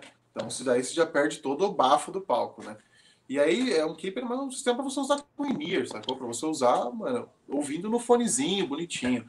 Não tem que dar um, um, uma parada que, que dá muito volume na, no palco, né? E aí já senti é. muita diferença, sacou? Então, eu até usei outras coisas, tentei slavear, é, pegar de slave um outro amplificador para tentar fazer mais uma caixa falar, até rolou certo, deu certo, mas ainda assim o som não é igual, né? O som não é igual. Eu usei o keeper. É muito louco. É, é, é, mais, um, mais um daqueles que a gente sempre fala assim: não tem o certo, né? É, Pô, para é, mim funciona, é. para o outro não funciona. Ponto. É. Você vai falar que um é ruim? Não, não é ruim. É que nem a pergunta que o Muzenga mandou aí. Não, é há, há controvérsias sobre a coisa que você falou, a sua afirmação. Olha, grande, grande Urubulino, chegou aqui o meu amigo Tiago Mauro, aqui, ó. Já aconteceu de algum país ter problemas com tomadas diferentes para os equipamentos e você ter que correr na loja para comprar adaptador? Isso é uma bela pergunta, hein, Tiagão? Mano, é, é, bem, é bem, bem, bem legal mesmo. Quando a, a, quando a gente faz turnê tipo Europa, a gente tem um gear na Europa. A gente tem um storage lá onde a gente guarda todo o nosso equipamento de lá. Então, as vezes que eu fui para a Europa, sempre, eu sempre tinha adaptadores de outras turnês. Eles compram uma cacetada. É, eu acho que o único problema que eu tive foi na Mongólia e alguma coisa na Ásia também. Entradas diferentes, assim, e a gente não estava meio, muito preparado para isso. Acho que na Austrália também, se eu não me engano. Mas é coisa que você. Eu nunca precisei comprar numa loja. Mas a galera do, do palco já teve que fazer boas correrias. Deve ter mandado algum runner em algum lugar buscar, assim, com certeza. Já precisei, mano. É. E é bateção de cabeça. Aqueles adaptadores universais que você usa, cara, é uma porcaria, velho. Pra ali pra dar um pau no não, show. Aquilo não rola. É, é, né? aquilo, é. aquilo ali é uma coisa. Ligar você tem uma coisa que no hotel é uma coisa. É. Você tem uma coisa que eu manjo é pegar um adaptador e falar se ele é ruim ou se ele é bom. Dá no peso, adaptador, né? Adaptador. Não, tanto adaptador que já me fodi na estrada, velho. Eu já falei, isso aqui não dá. Já é, pra que correr o risco, né, cara? É, eu acho que as empresas de adaptadores vão me contratar para ser teste de qualidade de adaptador. e, mano, hoje é, faz cada cara. coisa com adaptador, velho. Tá louco. É, porque assim, até hoje, se, pelo menos os palcos maiores, né, que, que eu já toquei, é, não mudou para tomada do Lula, né? Continua sendo aquela tomada padrão americano. Pelo menos não, aqui no Brasil. Depende, né? depende, depende da locadora por exemplo, show é. de festival, depende, da, é, depende muito da locadora. A maioria das locadoras ela tem, já tem, a maioria das réguas já é um padrão aquele suíço, né? Que é esse que a gente tem três é. pinos normal. Uhum. Mas algumas locadoras têm é, réguas que eles deixam guardada caso apareça esses padrões americanos, sacou? Tá. É porque a maioria dos produtos que você compra no Brasil é esse padrão. Ah, sim. Isso, né? Sim. Então. Sim, sim. Só a galera que vem compra coisa na gringa mesmo que vem diferente. É. Que aí você lota de adaptador. é, mais uma pergunta do Jadiel aqui. Aliás, essa pergunta não é só dele, é pergunta minha também. É, é óbvio que eu sei que a durabilidade do traço de aço, traço de aço inox é foda, mas ela faz muita diferença no conforto o timbre Cara, também dá uma mudança conf... boa, né? É, o timbre ele muda bem.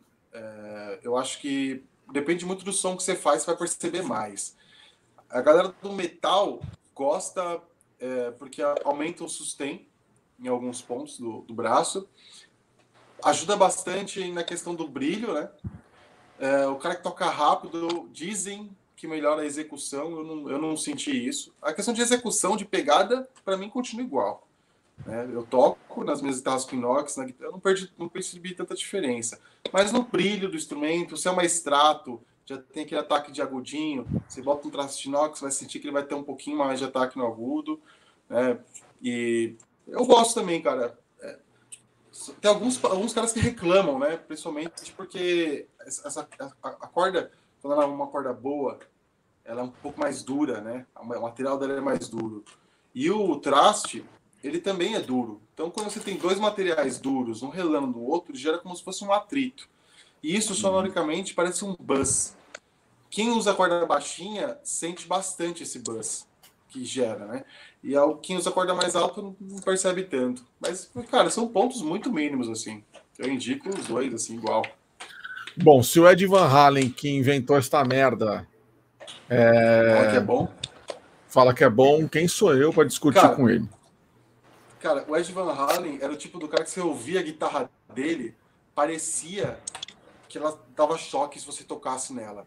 Porque tudo dele era muito, tipo, eletrificado. Tudo é eletrificado, óbvio, mas parecia que, pare... que a guitarra dele passava um 220 quando ele batia na palheta. Sabe? Ainda mais quando aquela palheta de metal que ele usou naquela época. É a época que o som da guitarra dele era mais, cara. era muito diferente, né, cara? Textura absurda, assim, né? O amplificador é único, que muda né? aquilo, cara. O amplificador que muda é. aquilo é nem a pau, cara. Nem a pau. Não, pior que não era tem mesmo. E quem não sabe a história do aço inox, é, quem não é, sabe a história do traço de aço inox, vai lá. É, é, é, é, isso aí. Ah, e outra mão, né? Do, do, do desgraçado, né? Não, não, é. tá louco. Tá louco. Tá ali. Ali faz uma diferença do caralho, né, meu? Ó, duvido aqui quem tá assistindo nunca foi num show de uma banda, assistiu o show da banda e pôde ficar perto.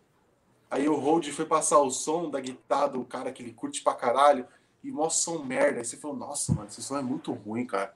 Não é possível que o fulano usa isso. E aí o fulano vai tocar, mostra som de guitarra. Fala, agora o técnico arrumou, tá ligado? arrumou, mas não é, cara. É a pegada do cara. É a peça, né? É, é, a pecinha. Cara, uma, uma, história legal, assim, eu conheci o Thomas, que é o guitar tech do Steve Vai. O, em 2019 teve aquele Montreux Jazz Festival, e aí o Kisser Clan fez uma participação no Montreux, e o Andrés fez uma participação depois no show do Steve Vai. E aí a gente montou o palco junto ali. Eu conheci o Thomas, é um senhor, cara. Tá, deve ter uns Sim. 90 anos, pai. E, aí ele road do, do Steve há, hum, sei lá, 30, 40 anos, sei lá também.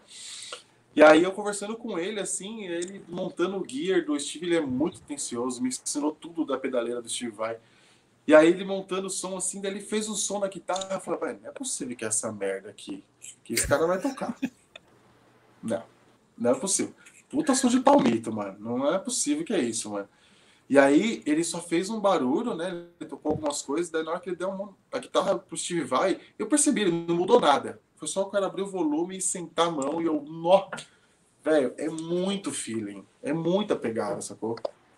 Então não tem como. O, o Guitar Tech do Slash também, o cara é, ele já é Guitar Tech dele da época de antes do Appetite for Destruction, até ah, hoje. Sim é um, é um, é um alemãozinho, né? Um tiozinho. É, é agora já tá com cabelo branco e tal. É, Cara, é, tem esses é. caras que estão com esses malucos desde de sempre, né?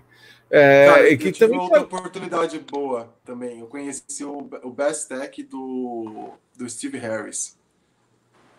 Porque em 2019, eu acho também, o Steve Harris veio para o Brasil com o British Lion. Sim. Era outra banda que ele tinha, lembra? É. E aí é, me pediram para ele pediu uma indicação de hold e me indicaram para ele. E aí eu me ligaram, ó, você tem como fazer uma turnê com, com, com Steve Harris, tá vindo pro Brasil. Eu falei, caralho, como assim, mano? Steve Harris mesmo tá vindo pro Brasil, velho. Ele é. Eu falei, porra, demorou, vamos nessa. E aí ele tinha o hold dele. Eu ia atender o, o resto da banda, né? E aí foi eu e o Dedé, na época, que era o Juntec do Sepultura o Dedé foi cuidar do, do, do baterista e eu fui cuidar das duas cordas, né, das duas guitarras. É. E acabei também cuidando do Steve Harris porque o hold dele, ele é um, já é um senhor de idade também, já é um cara das antigas, sacou? Tava aí conversando com ele depois, né? Ele tava 42, ele tá há 42 anos com o Steve. Cara, 42 anos é um casamento gigantesco, mano. Sacou? O cara é best tech do Steve há 42 anos. E eu pude ver o, o que ele faz é basicamente o que, o, que o Hold, que está muito tempo com um guitarrista ou com um baixista, faz. Ele passa o som, o cara pega o instrumento, toda a confiança de que o som tá bom e sai tocando, e é isso. Sacou? Isso é muito foda, cara. É uma troca, assim, uma sinergia muito louca dos dois, cara. Que louco, né, cara? Tem uma, ó, o Muzenga perguntou aqui se você conheceu o guitarrista do Tony Iommi, ou, ou, o guitar tech do Tony Iommi, né? É, e eu, eu acho, se eu não me engano, também é um cara que já está com ele há muito tempo, né? Ele, com o cara, cara o cara que é Guitartec do Angus. Sim, também. Eu não, eu não tive oportunidade ainda, não sei, quem sabe. Mas eu sei que o cara é incrível. Ah, tem que ser, né, mano? Pô, tá tempo tem que ser. E o que esse cara tem pra ensinar deve ser surreal, mano. Porque o Tony Ramos é 08. Isso não cabe fiquei... na minha cabeça até hoje. Pois é. O cara e outro cara que eu fico imaginando o, o quanto de conhecimento não deve ter é, é o Guitar Tech do Brian May. Ah, é. Nossa. Ah, cara, Já pensou, cara? Imagina do Keith Richards. Você fala, mano, o que, que eu vou falar para esse cara? Que você, o que, que eu vou falar para esse cara que ele não sabe ainda? É, é verdade. Né? Falar, é mano, é não tem, cara. É. Não tem que falar pra esse cara, cara que ele não conhe... ainda. Eu conheci um cara que chama Takumi. Vocês devem ter ouvido falar dele já. O Takumi, cara, eu acho que ele foi, já foi Guitar Tech do Angus alguma vez na vida. Ele foi Guitar Tech do Sting. Mano, o cara foi Guitar Tech do Sting. O cara, tipo, e aí ele veio pro Brasil com Nickelback no Rock in Rio. Uhum. E aí é. ele já trabalhou, ele trabalhou com Sepultura nos anos 90. Daí ele veio pro Brasil, reencontrou com os caras, a gente acabou se conhecendo e para mim o cara era é, né, na verdade, é uma lenda. Takuma é um japonês lenda, um dos caras mais zica que tem para montar gear de amplificador. E aí no Rock in Rio ele me levou para conhecer o gear no, no do Nickelback, eu fiquei tipo é impressionante o gear do Nickelback, é uma coisa surreal, surreal. e é um puta som de guitarra também do caralho, né? Nossa senhora, mano, é um gear de mesa bug, umas combinações de, de efeito, assim, surreal, mano, surreal. Não tem nada demais, assim, assim, de gear, sabe? Tipo, um bagulho muito foda. É mesa bug com os powers incríveis, os, os efeitos de Electronic. Ah, só que o jeito que ele ligou as coisas é interessante. A caixa, por exemplo, do guitarrista era uma caixa, aquele black box, né? Que eles, eles selam a, a uhum. guitarra uhum. e põem os, os alto-falantes lá dentro, né? Selam a caixa. Tem uma é. caixa de amplificador dentro de uma caixa preta né? E aí ele mixou, cara, tem vários, tem vários microfones dentro dessa caixa, diferentes microfones, sacou? E o cara tem uma B-Box no sistema dele em que ele muda o microfone que ele vai ouvir. Analógico, tá ligado? Então é muito Caralho. louco isso, mano. É muito louco isso. Fiquei, mano, como assim, velho? É tipo, é tipo um impulso na hora H, né? É, mano. Tipo, agora é eu quero legal. esse. Agora é, é muito louco. Não, é, é óbvio que né, isso deve, tudo deve ser ajeitado já na ordem das músicas certa, né? música tal, sim, sim. microfone tal, na música tal. Mas é muito, muito foda, cara. É muito foda. Eu nunca tinha visto isso ao, ao vivo, assim. Olha lá. Ó, grande Guilherme também, ó. Tá na, tá na fila da participação aqui no Papo de Rifeiro. Logo, logo, grande Begalha aqui, ó. Grande. É nós, tamo junto. É, deixa eu ver se tem mais uma pergunta aqui. Eu sei que tem, calma. Ah, calma, ó, calma, calma. aproveitar enquanto isso. Você então, e o André, vocês estão com uma confiança bem grande, assim, nesse tempo de trabalho, né? Porque é, você pode ver no, nos vídeos de turnê, eu pude acompanhar a passagem de som, você tocando um, um Gojira com Eloy ali, né? Tipo, é, é uma confiança dessa daí que você tá falando, de chegar e passar, né? E, tipo, você já sabe o que ele quer, né? É, é. Cara, é, é como uma, qualquer profissão, você tem que entregar o seu serviço, você tem que entregar é. o, seu, o seu. Você tem que entregar o seu projeto, entregar, sei lá, a sua, sua, sua planilha, né? Eu não sei, nunca trabalhei em escritório é. para saber, mas deve ser isso, né? Então, a minha profissão é igual, mano. Eu tenho que entregar a guitarra afinada, o som regulado e funcionando. É. Lá a gente não tem. Eles não me exigem que eu precise colocar cerveja, que eu precise, sabe, ter tudo incrível, tudo. Isso nunca foi exigido para mim. Só foi exigido o quê? Cara, por favor, a minha guitarra tem que estar tá afinada e funcionando. O resto das coisas foi, é um ambiente que eu fui criando.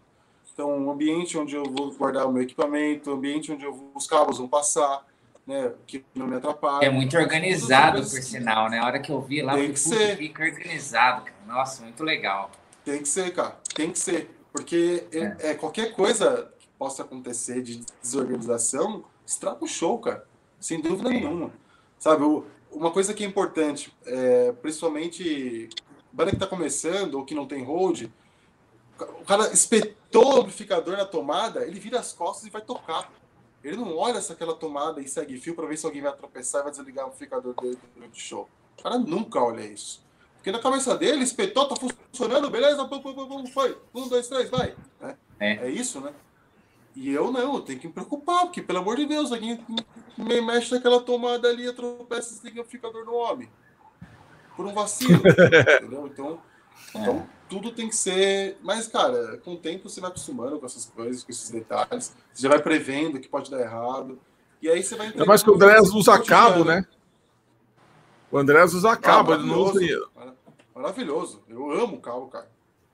Pra mim é muito melhor cabo. E para ele também é, então para mim tá incrível, então segue então, o jogo. Tá certo. Eu, eu sou, eu em compensação, eu sou o maníaco do, eu sou o, o neurótico do cabo, cara. Eu não gosto Você de cabo gosta, nem, frente, nem atrás, nem, ah, nem de jeito nenhum. Puta, James cara. Redfield, né, mano? eu olho, eu olho, né?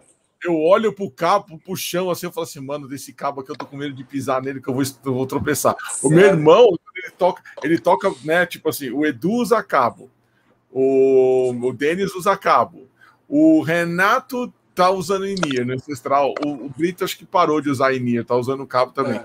Mas o Brito, ele é mais na dele. Aí eu falo assim, meu, mexer, né? puta, esse filho da puta com esse cabo aqui, meu. e aí começa. Oh. Quando eu tenho que passar os meus cabos, eu, eu, eu meto fita isolante, tudo por trás, assim, porque é eu não é quero isso. uma é porra do cabo na minha frente. Melhor coisa. É isso aí. Cara, eu vou te falar que as vezes que deu mais errado guitarra na minha vida foi transmissor. É mesmo? Só vou acabar o assunto falando isso, ó. É, então, eu, eu, eu vou falar para você. Cara. Os dois últimos. Não, os dois últimos não, vai. Os, dos três últimos shows que eu fiz, é... o último eu fiz com transmissor foi a live do Manifesto com Damage, a última live, porque eu consegui trocar a antena do meu transmissor. Porque nos outros dois eu comecei e começava a falhar. Aí, mano, eu não, eu não esperava 30 segundos para descobrir onde é que tava. Eu já plac, te arrancava, é. tinha aquele cabo de 5 oh, metros e vambora. Vou te falar uma coisa você faz tudo isso para eliminar um cabo, né? Você fala, ah, tô eliminando um cabo, eu tô no lucro. Mas quando você tem cabo, as chances de dar errado são de você tropeçar no cabo, mas se seu cabo tiver passado na correia, dificilmente ele vai sair. E se seu cabo quebrar, por um motivo que seja. Né? São essas duas coisas. Agora, vamos contar o transmissor? O transmissor funcionar, você precisa de uma energia boa, primeiro de tudo. Você precisa de sinal, seu transmissor tem que ser bom, porque se ele for RF pode dar vários problemas, se ele for já digital também pode dar vários problemas. Você tem que é. saber sincar. Se você fazer um, você nunca jamais faria um show da Paulista com um transmissor barato, porque não, não vai nem é funcionar, é talvez. Olha quanto problema, velho, para usar o transmissor só porque falar, ah, vou eliminar um cabo. Mas olha quanto problema você tá ganhando. É verdade, é verdade, é verdade. Ah, eu é a pilha do meu bodypack. Já aconteceu. Oh, eu, inclusive. ele, né? É, já aconteceu, pô, cara. Já aconteceu. Lá, Compra cabo bom, já era. E, meu, ó, sabe quem que me deu um cabo fudido uma vez e eu acabei comprando outros dois, o da Tecniforte, acho que até o, o, que, o, que o, que o Andrés usa também, né? O nosso querido amigo Márcio Sanches. Ah, tá cabo, né? Marcião. Marcião chegou com um cabo assim para mim, ele foi fazer uma jam no Blackmore uma vez. Aí ele falou assim: Você usa aquele jeito assim, você usa cabos Tecniforte? Aí eu falei: Eu não tenho, é. não, Marcelo. Ele disse: Agora tem, toma aqui. Aí ele me deu um cabo de 3 metros lá, cara, que eu tenho até hoje. É. Já vai fazer mais de 10 anos, cara. É. Caraca. Cara, eu vou te mais de 10 anos. Eu, eu, em 2018, 2017, 2018, não lembro, a gente fez uma turnê lá para Sepultura e aí a gente passou, acho que foi pela Ucrânia, talvez, eu não me recordo. E aí, eu lembro que eu deixei três cabos da Tecniforte de 15 metros no lugar, porque um cara passou com um carrinho em cima do cabo e ele fez um corte no cabo. Isso, para mim, pode ser um problema em alguns sentidos, até passando fita. Porque dependendo do palco, se o palco tá com fuga de energia, essa energia entrar no cabo do Andrés, ele vai dar ruído pra caralho sacou? Então eu não, eu não usei, eu optei por não usar. Eu falei, cara, vou deixar esses cabos aqui. Eu cheguei pro cara da empresa de som falei, ó, oh, cara, tem esses cabos, mas estão com um puta corte aqui. Vocês conseguirem emendar isso aqui para vocês, do caralho. E o cara falou, beleza. Daí em 2018, não, foi, isso foi em 2017. Em 2018 eu voltei para o mesmo país, na mesma cidade, e o cara da empresa de som falou para mim, ô oh, velho, onde que você comprou esses cabos aqui, mano? Eu falei, cara, isso é do Brasil. Ele falou, cara, desde quando você deu esse cabo pra gente, a gente não passou uma fita, não passou nada, eles estão funcionando incrível, mano. E os cabos que a gente tem na empresa, a gente jogou tudo fora. E eu falei, velho, é, é realmente bom, cara. Vou falar o quê? É, é bom pra caralho. Ah, é até o pessoal pôr no fogo no é cabo, apaga o fogo e tá lá sem ruído, né? É. Tem esse teste da Tecniforte. Tá louco. Ah, não, o Bleno, o grande Bleno. Principalmente os lances do plug interno, né? Puta, é para mim a melhor coisa que nunca, nunca deu um, um mau contato é. num plug daquele, cara. É, Nunca. É. é ele é, mais, é resinado. Ele é resinado. É, é muito, muito bom, cara. Realmente é muito bom. É, o Guilherme está perguntando se a pergunta dele já foi. Já foi? Acho que não, né?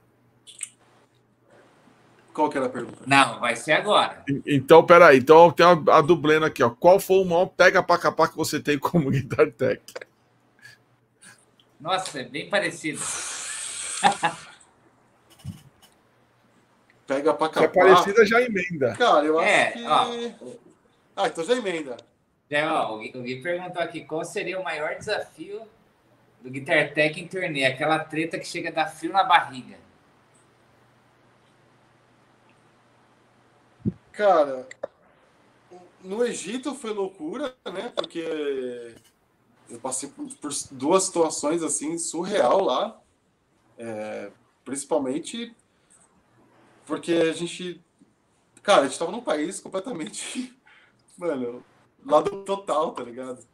Então a gente passou por situações lá, a gente chegou no, no país sofrendo pra caralho, não uma discriminalização, mas era um, um certo preconceito por ser uma banda de rock, então eles já fizeram vista grossa pra caralho. O contratante é. não fez tudo direitinho na papelada. Então já entraram no país. Então rolou uma, uma certa. um certo. É, uns certos problemas, né?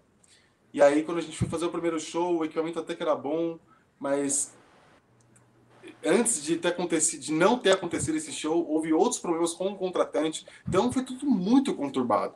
Então a gente chegou no lugar para fazer o, o show, era um, uma casa de um shake, no quintal da casa do cara, o cara montou um palco de, de qualquer jeito, botou um equipamento fodaça, que não sei de onde apareceu esse equipamento, e atrás era só deserto, e o teto não era coberto. Daí do nada começou a chover, que não chovia há três anos no lugar, e tempestade de areia.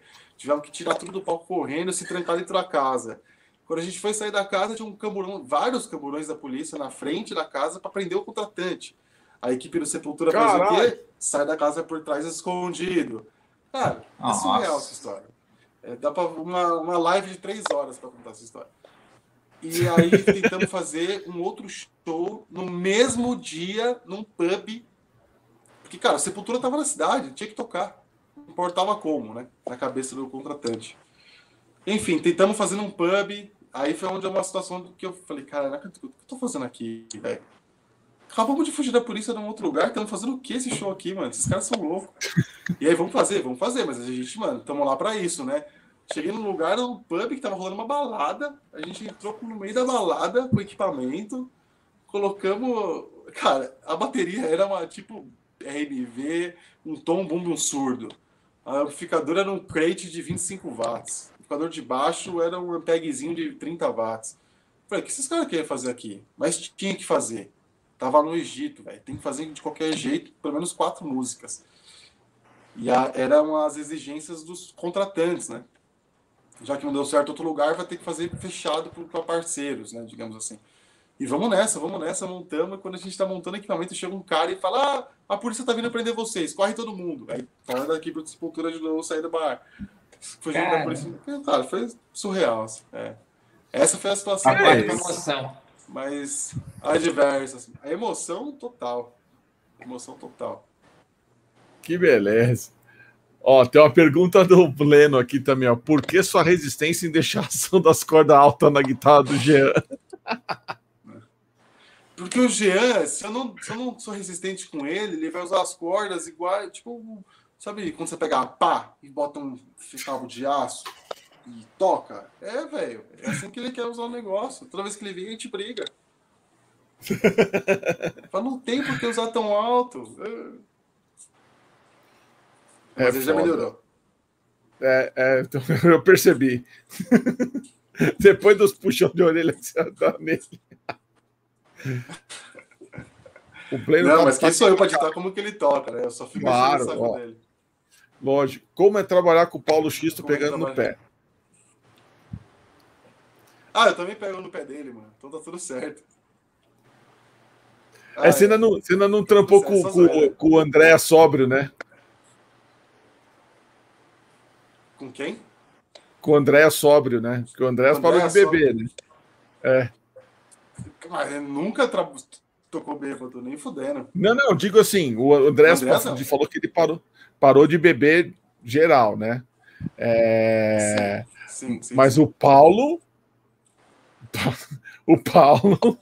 Ah, ele curte, mas o Paulo nunca. Curte uma cerveja. trabalho em show, cara. Em curte, show, não. Nunca me deu trabalho em show, não. Inclusive, quando ele vai um pouquinho a mais no show, ele fica mais engraçado só. Mas de resto, cara. É, Sabe o limite muito, assim. pra tocar, assim, né? Aquela dupla de. Né, aquela du...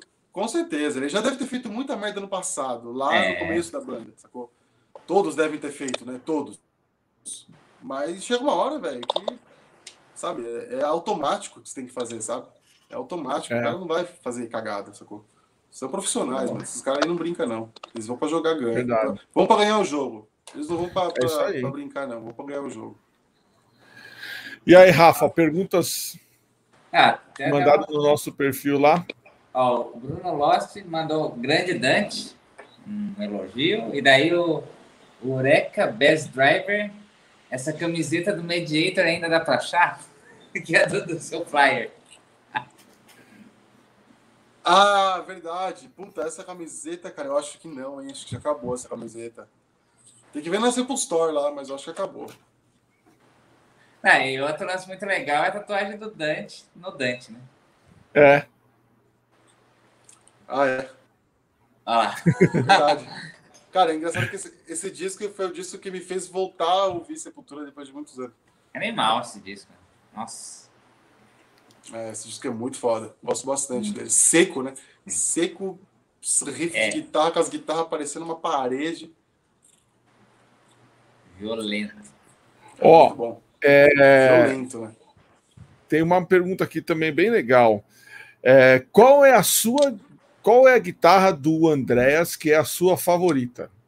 Boa.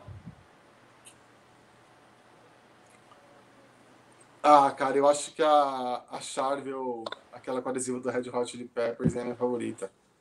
Sem dúvida. Aquela guitarra, ali, guitarra é... só de eu tocar nela eu já fico melhor. e o que que já tem feito nela? É louco. Já deve ter trocado traste pra caralho. Ah, de... ah, entendi. É... Traste eu acho que não, mas ponte já trocou. Eu lembro que há uns anos atrás, o Andrés me falou que essa guitarra que mexeu ela por último, trocou a ponte, foi o. Ah, como que é aquele cara? Jax Molina. Acho que foi o Jax, se não me engano. Que mexeu nela a última vez. Tá incrível, funciona muito até hoje. É a guitarra que mais afina bem assim dele. É a guitarra mais antiga, né? É a que mais segura a é. afinação, não tem jeito. É. É, que tem uma quem que aqui ah o que você o que você acha do roots e afinação que o Max começou começou a usar a partir de então Cara, quem sou eu pra falar o que eu acho do Roots? O Roots é um absurdo, né? É uns discos que abriram portas para um estilo novo, né, cara? É, criou, é, é o culpado pelo New Metal. Coisa, é, é, um monte de banda começando ali, engatinhando, é. aí você puta vem com Roots e a molecada tipo, caralho, olha esses caras, vamos ser igual.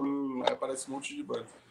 É, é. Não tô dizendo que eles são culpados por isso, mas é o grande parcela, parcela de. Mas é a referência. Né? Mas é a referência, é isso aí. É referência. É referência. E é genial, né? E eu, eu não sei se é isso. Né? Eu nunca conversei porque eles começaram a usar essa afinação. Mas com certeza surgiu de uma necessidade do tipo, eu quero que essa guitarra soe igual a minha voz, grave igual. Sabe? Em algum momento deve ter sido isso. Porque, cara, é basicamente uma, coisa, é uma coisa para melhorar mesmo o conforto, né, mano? E ter, e ter uma região vocal mais grave, né? Uma, a, a tensão que causa nas músicas quando você baixa a afinação é, é legal, né? É, e, é e o jeito do riff também, né? Não é todo riff que funciona tão legal. Solto. É. Solto, né? É. A afinação baixa é riff solto mais, né? É. E eu, eu, no final das contas, o, o, Sepultura virou a grande referência mesmo, né? Esse tipo. E mesmo que a gente estava conversando, né, com o Johan semana passada, é, os gringos entenderem e tocarem, por exemplo, tocar o riff da Roots certo, não, não é difícil. Porque os caras não têm o. Cara, o não, é... não tem isso no sangue, cara. O, o Andrés, o Andrés, para mim, ele não é um guitarrista conhecido por ser um guitarrista fritador, ou um guitarrista. Não, ah, nunca foi. Guitarrista solo, sabe essas coisas, essas comparações? É o maior guitarrista rítmico. Que feira, né? Ele é completamente rítmico. Não, ele, ele ah, tanto ele quanto quanto claro que é que, nem, é que nem você ouvir um guitarrista americano, né? O guitarrista americano, cara, baterista americano toca no tempo. Ele toca exatamente o que o metrônomo está pedindo para ele fazer, né? O guitarrista brasileiro ele tem uma coisa que ele consegue descolar esse tempo, né? E o André se destacou por isso, né? Então ele faz com que o tempo corra atrás dele, não ele corra atrás do tempo. É essa, essa coisa da rítmica que a gente tem, mano, sabe? É, é. Do latino, povo latino, enfim. É muito louco. Não, isso, é, tá no sangue, né? Aí você pega o quadra, aí, aí você pega o quadra, que é tipo rítmico pra caramba e, e solo né? fritações incríveis. Vou falar o quê? Vou falar o quê? É do caralho. É do caralho. É, a gente estava falando fora do ar, e aí tem uma pergunta que vai de encontro que a gente falou. Para explicar, a gente estava falando sobre a pandemia, é. né? Os efeitos da pandemia e assim a quantidade de pessoas que resolveram procurar o Dante para levar o instrumento para para dar um tapa, porque tava aquele violão jogado em casa, aquela guitarra jogada em casa, e o cara é, de repente achou tempo para para tocar. E aí fala o que você falou para mim que você fez na pandemia. Que a gente estava falando que, porra, eu comprei duas guitarras, não sei o que. O que, que você fez? Ah, eu também. Eu comprei umas guitarras, comprei uma Ibanez, velho. Olha lá, olha lá. O cara fala com vergonha, ah, comprei uma Ibanez. É. eu vou mostrar isso depois pro meu amigo Gilberto Bressan não, não, e pro meu amigo Paulo Soares. Você, ó, tá vendo? Puta, comprei uma Ibanez, caralho. E aí a pergunta é: se você tivesse que escolher uma guitarra, você faria uma ou você tem o seu santo graal, tipo a guitarra dos seus sonhos, a guitarra que você quer ter um dia? Ela é comprável ou era você vai fazer ela do jeito que... Cara, por incrível que pareça, eu não tenho nenhuma guitarra santo grau. Não tem nenhuma guitarra. Assim, existe um modelo de guitarra que eu gosto muito, que é a SG. A SG para mim é um modelo muito foda. Mas se eu fosse um guitarrista, eu não usaria SG, até pelo fato de que ela cai bastante e tudo mais. Mas uma guitarra que esteticamente e sonoricamente é uma das que mais me agrada, né? De som. Uh, mas hoje eu estou muito na pilha de fazer as minhas guitarras, né? Toa que eu estou fazendo duas guitarras para mim, fazendo matéria e uma SG. Então, bem diferentonas, assim, uma outra praia. Mas acho que as guitarras que eu gostaria de ter eu já tenho. Eu sempre quis ter uma Charvel.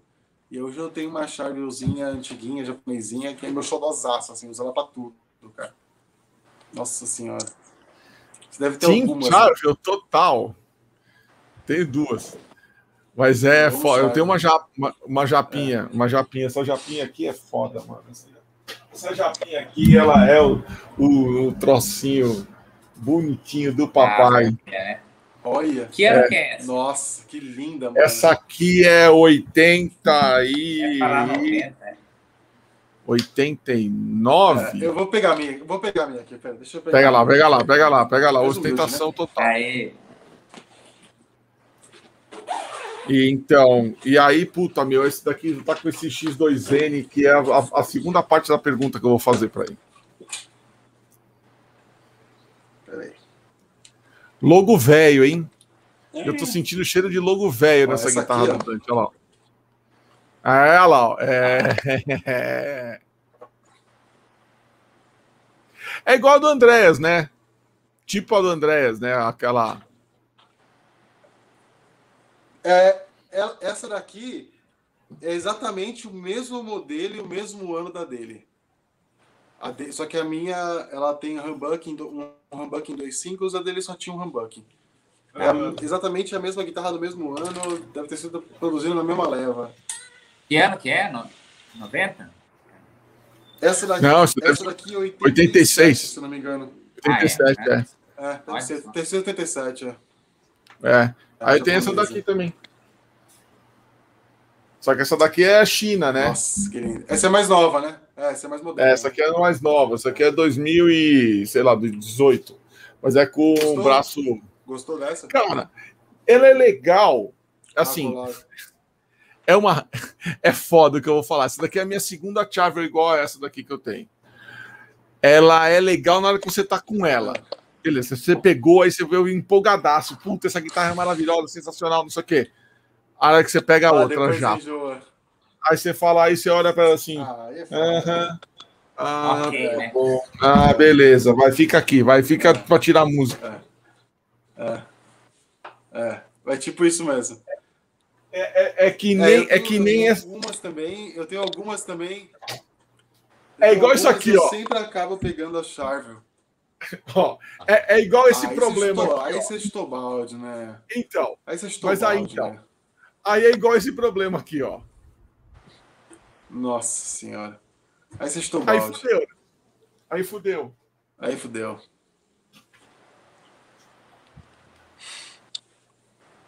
E violão você tem algum, Dante? Cara, violão eu tenho um tonante das antigueiras. Uhum. Eu tenho um violãozinho Jackson, inclusive tá para reformar, é mesmo? reformar ele. Da Jackson? É um violãozinho Jackson das antigas. É um violãozinho, é um violãozinho Jackson que parece um Farrington da Fender. É. Legal. É, eu acho que é, só tem esses daí, mano. Bacana guitarra demais. tem o S, tem uma Ibanez, agora que eu peguei, tem, tem essa chave, eu tenho uma Fenderzinha, tem a SGzinha, tem, tem umas coisinhas. É, então, essa daí era a pergunta da a pergunta padrão é, do rolê. Minha... Levantou, cortou. É. Levantou, é. cortou. Ô, Rafa, tem mais pergunta? Ou Dante, alguém mandou pergunta para você lá? Aqui acabou. Não, ninguém mandou. Todos uns vagabundos. Então, então é o seguinte. Nessa nova, no, nessa nova série, infelizmente, nossos bate-papos não vão poder ter três horas mais, porque o StreamYard está nos cortando. Ah, sim. Então, ah, é. mas nós, nós, nós, calma que nós temos tempo, calma que nós temos tempo. Justamente porque nós temos tempo, ah, tá, tá. eu vou antecipar. E é. porque o Dante, o Dante é um cara especialista no bagulho, e eu, nós vamos bater de frente com o que o meu amigo Muzenga Rocker está falando aqui. Hoje, o, é. o, o rolê, para quem acompanha aqui o canal, já sabe que tem o pé, o mão de alface e o, e o pata de urso, certo? Então a gente sempre é. mostra é, as fotos dos malucos aqui, dos guitarristas, é, e, e, pergunta para o nosso convidado se esse cara é um ai, pata ai, de ai. urso, se o cara é um pata de urso ou se ele é um mão de alface, entendeu? Então, Nossa. mas como hoje, como hoje nós estamos numa numa parada meio diferente. É. A pergunta é: peraí, deixa eu, deixa eu armar o circo aqui. Sensacional. Cara, que tá aprontando aí, que medo, tô até tremendo. Atenção. Aqui. Não, não, fique ah, tranquilo que não. É, eu acho que você vai preferir que jogar guitarra. Eu acho que você vai preferir muito é. mais, muito mais. A pergunta, ao invés de você, se você acha que o cara é pata de urso ou mão de alface, você vai dizer se é, é. um belo instrumento ou pau com corda. Ah, um belo instrumento ou pau com corda, tá. Belo instrumento tá ou pau com corda. Atenção, o primeiro, o primeiro tá. candidato é essa aqui. Tananana. Tanã.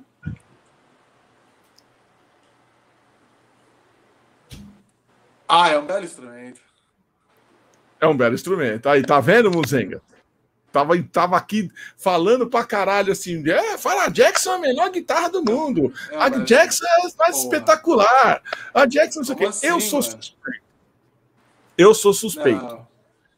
Eu, eu, eu já tive uma Jackson americana, já tive Jackson coreana, já tive Jackson chinês a, a, a, Jackson americana realmente é um negócio absurdo. É como a, a Charvel japonesa. Para mim, é, é, o mesmo nível. Essa Charvel minha aqui, japonesa, é ela é exatamente igual a Jackson, a Jackson americana. Igual, é. igual. Inclusive, a minha Jackson tá, tá com Eros. Mas daí a dizer que é a melhor guitarra do mundo, eu já vou dar o meu pitaco. Vai de gosto, cara. O braço da Jackson ela é muito particular.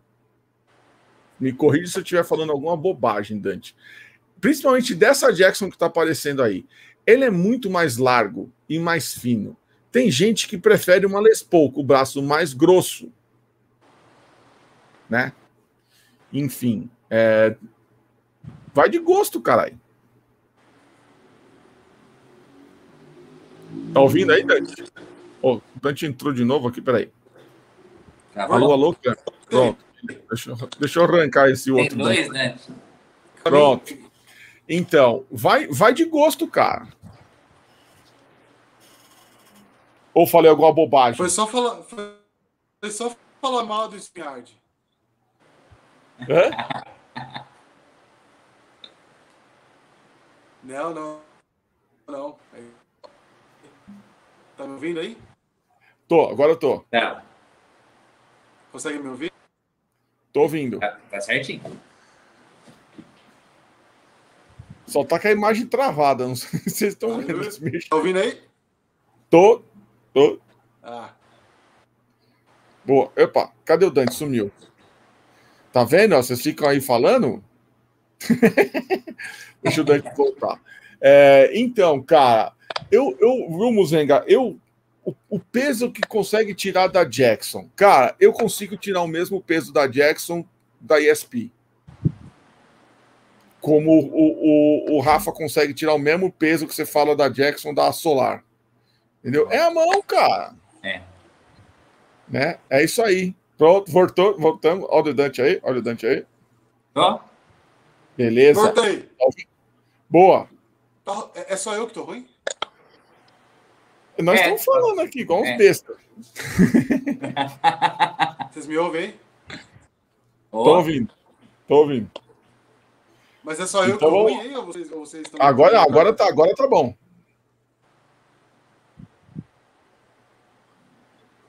Vamos pro próximo? Vamos para outra, então.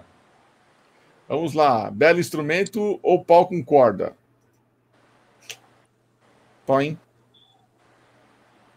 Ih, e... caiu de novo. Caiu. O assunto é então, é pesado, tá caindo. O assunto é muito pesado, cara. Acho que não tá, o Dante não tá aguentando, ele não quer falar dessas coisas. É, então, é, é, é o lógico, Muzenga. É uma brincadeira, eu tô ligado, tô ligado. Olha o Vitor Augusto aí. Grande Vitor. E aí, cara? Dante está com problemas de conexão. Voltou? Voltou? Agora foi. E aí? Nossa, tá, mano, eu sei que rolou aqui, a internet está dando muito já. E essa então, aí? e essa Pau aí? Concorda! Pau com ah, eu sabia! Pau com corda! Pau com corda! Eu sabia! Eu, eu sabia, Rafa, que ele, eu ia botar essa daí, ele ia achar pau com corda. Você vai levantar a plaquinha aqui, ó. Claro, Pau com corda. Muito bem. Cara, eu nunca tive vontade de ter uma Schecter. O Brito, numa época, teve. Teve, puta, umas três, quatro. Eu tive duas. Eu toquei nelas, eu falei, Deus me livre e me guarde, sai que esse treco para lá, que isso aqui não é para mim. Olha lá. olha, olha aqui, ó. Vamos semear, a, vamos semear a discórdia.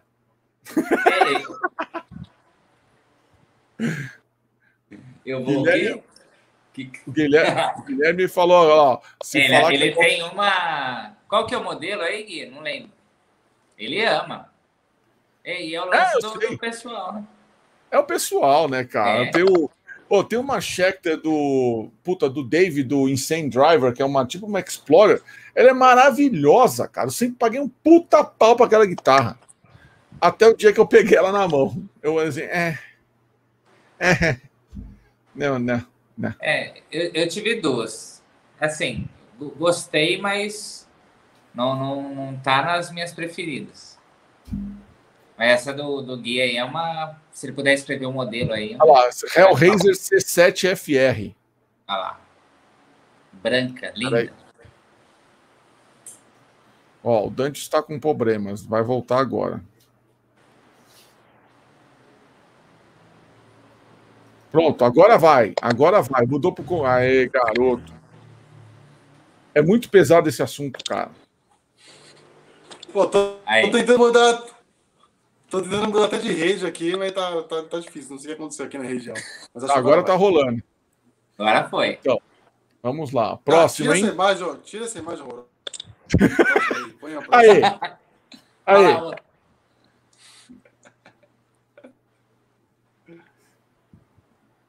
E pipoca? Pau com corda? Calma aí. Deixa aparecer. Tô com um delayzão de vocês. Espera aí. Calma, calma. Calma, se for epifone das, das antigas, vai que vai, né? Das minha boca, não, não consigo ver. Eita, caiu de novo. Eita, que caiu de novo. Ô, Leonardo, isso é hora de chegar, cara. Olha só. Não, não, não, não. O João chegou muito antes de você. Nós também te amamos, Guilherme.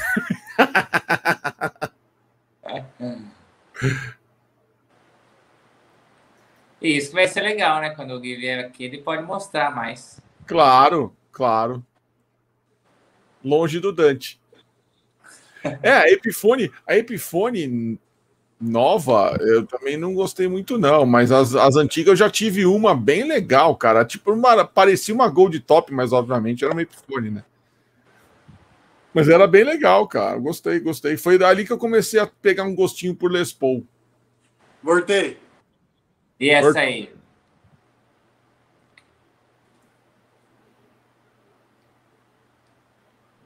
Alô, câmbio. Ué, essa aí parece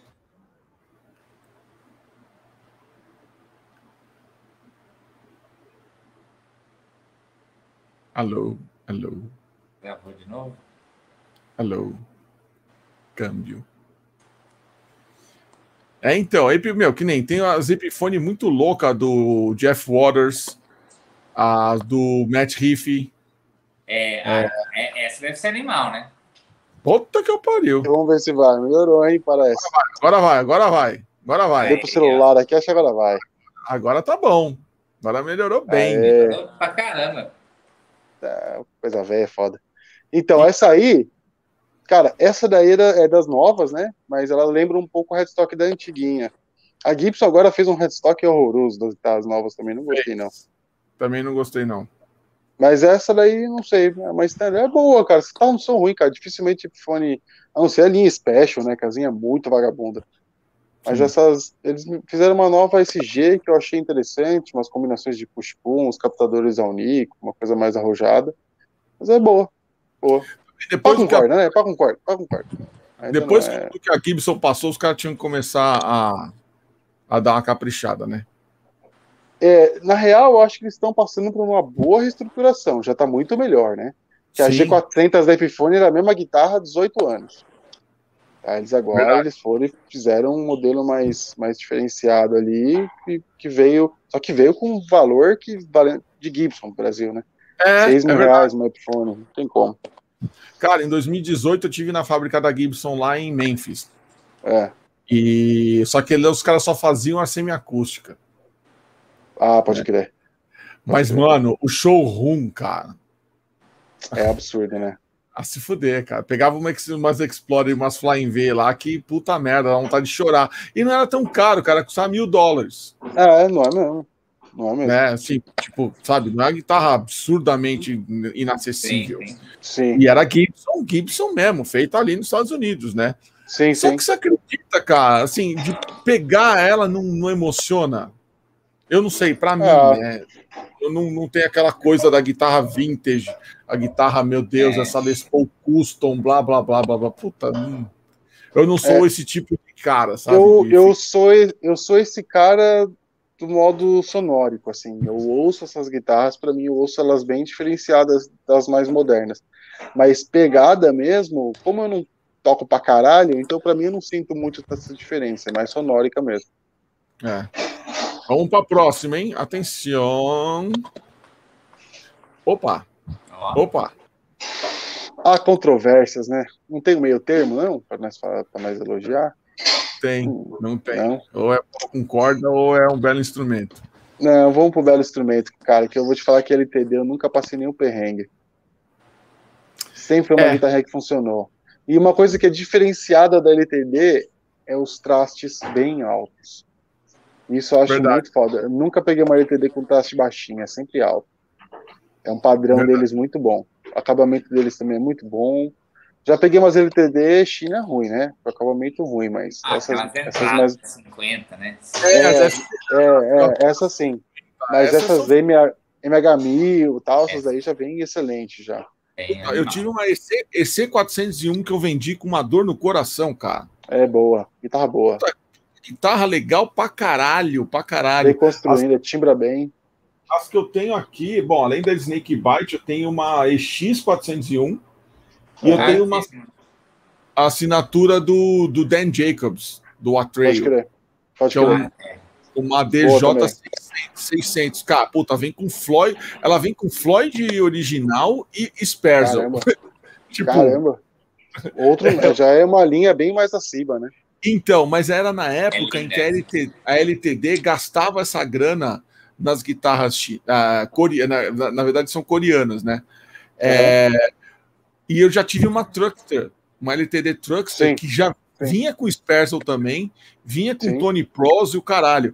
Só que na, na, Snake Bite, já que já é de 2012, a tarraxa não é mais Sperzel e a ponte eu não lembro qual que é, mas não é, é mais cara, a da. É muito, cara, é muito comum isso, cara. Essa, ainda mais com essa, essas coisas mais modernas de lançamento, né? É, eles sempre lançam um produto com coisas incríveis, e aí quando o produto cai no gosto da galera, eles diminuem a qualidade. Você não lembra? Tinha um modelo da LTD, uma Les Paul, que era aquela preta fosca, antiga, que era coreana ah, também. Mil, é, é. Aquela, aquela vinha também era Sperzel, é, era Ponte né? Sperzel, é, era Ponte Sperzel. As últimas modernas que eu peguei, cara, tudo captador já com é, é, ponte com a marca deles, né? LTD, é, tarraxa LTD, sabe? Então não é mais aquela qualidade legal que tinha, né? Mas é, é sempre assim, cara. E eu vou te não falar, cara, mais, são guitarras, essas guitarras antigas, por incrível que pareça, é, se você entrar no, no, site, por exemplo, da Guitar Center, da Semesh, lá nos Estados Unidos, e você for na parte de usados, não são guitarras, obviamente, se você for comparar com o preço do dólar hoje, sim. Óbvio, né? Mas não é guitarra muito cara, não. Não, cara, é uma guitarra de 500 dólares. Essa é, antiga.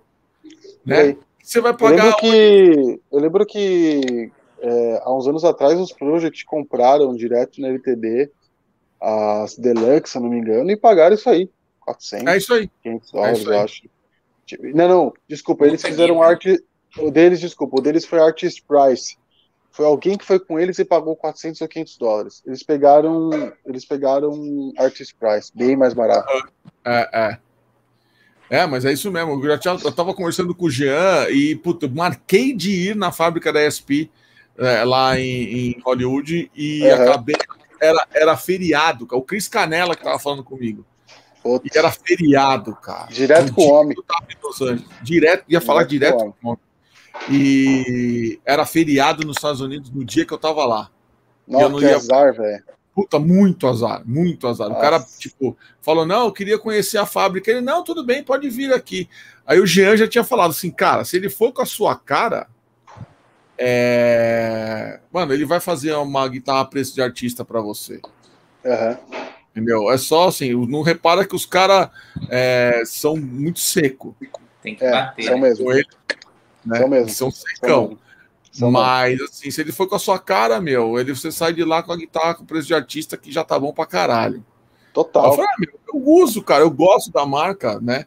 E eu vou te falar, eu era o advogado da LTD, cara. Eu saía na porrada com o nego cara de LTD.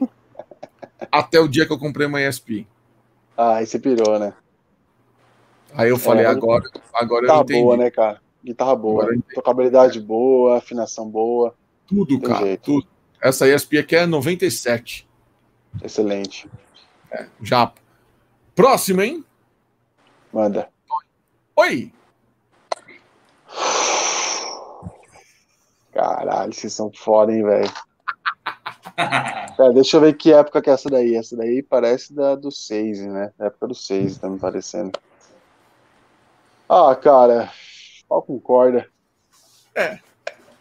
É que não tem o meio termo, né? Não dá para falar. Tá, eu vou não. falar. Pode, pode justificar, pelo menos, né? É. Pode. A Tajima, cara, é uma guitarra com, assim, pelo menos da época 6, né? Cara, eles fabricavam coisas muito fodas, assim. Eles eram pioneiros, né? Desbravaram esses mares de guitarras de luthier, né? Foram, eles foram o primeiro Zaganin da época, digamos assim, né? Que para hoje muitos é o Zaganin, para eles na época era o Tajima, né? Década de 80, 90 ali, era o velho, mano. Sacou? Não tem que falar, né? É, mas é óbvio também que é nítida, né? A, a transformação da Tajima e o quanto como tá hoje, né? China pra caramba, enfim. Agora eu sei que as últimas entrevistas que eu vi do Zaganin, eu sei que ele tá melhorando essa qualidade, tentando trazer produtos melhores pro Brasil. Acredito nisso também. Mas é, é difícil, né? Difícil pegar cada 10 que aparece aqui na oficina, tanto fase 6 quanto fase atual, duas ou três são realmente boas, tá? O resto precisa sempre sofrer um pouco mais, gastar um pouco mais para deixá-las melhores, né? É foda, é foda. É, é. Eu, eu, eu, eu, Mas não vou falar mal, não, assim, não dá não, falar cara, mal. É, a gente tem, tem que falar de ser pé no chão e realista, né? Não, claro. O, tem um amigo meu, Eric, lá de, lá de. mora em Orlando, cara. Ele, uhum. ele tem uma Tajima que ele mandou fazer nessa época, da década de 90, o caralho. Sim. Mano, que tava do cara do cacete. Deve ser incrível. Deve ser incrível. Eu acredito mesmo que seja. Animal, animal, o, animal. O 6, o 6, ele tinha. O grande, acho que o maior problema do 6, e não, não tô falando de. Assim, quem sou eu para falar da vida pessoal do cara, né? Mas o que me parece era só uma falta de organização da empresa mesmo, assim, sabe? De fazer tudo padrão. Né? Ouço histórias de pessoas que compraram coisas e, e era sempre meio confuso, né? Então, assim, era é, a época também que as coisas aconteciam, o jeito que aconteciam, sacou? Então tem que colocar tudo isso na balança. Mas é guitarra que, cara, é, eram, eram as que eram incríveis eram realmente incríveis mesmo. É, o velho tinha uma mão que ninguém tinha para fazer principalmente braço, shape de braço.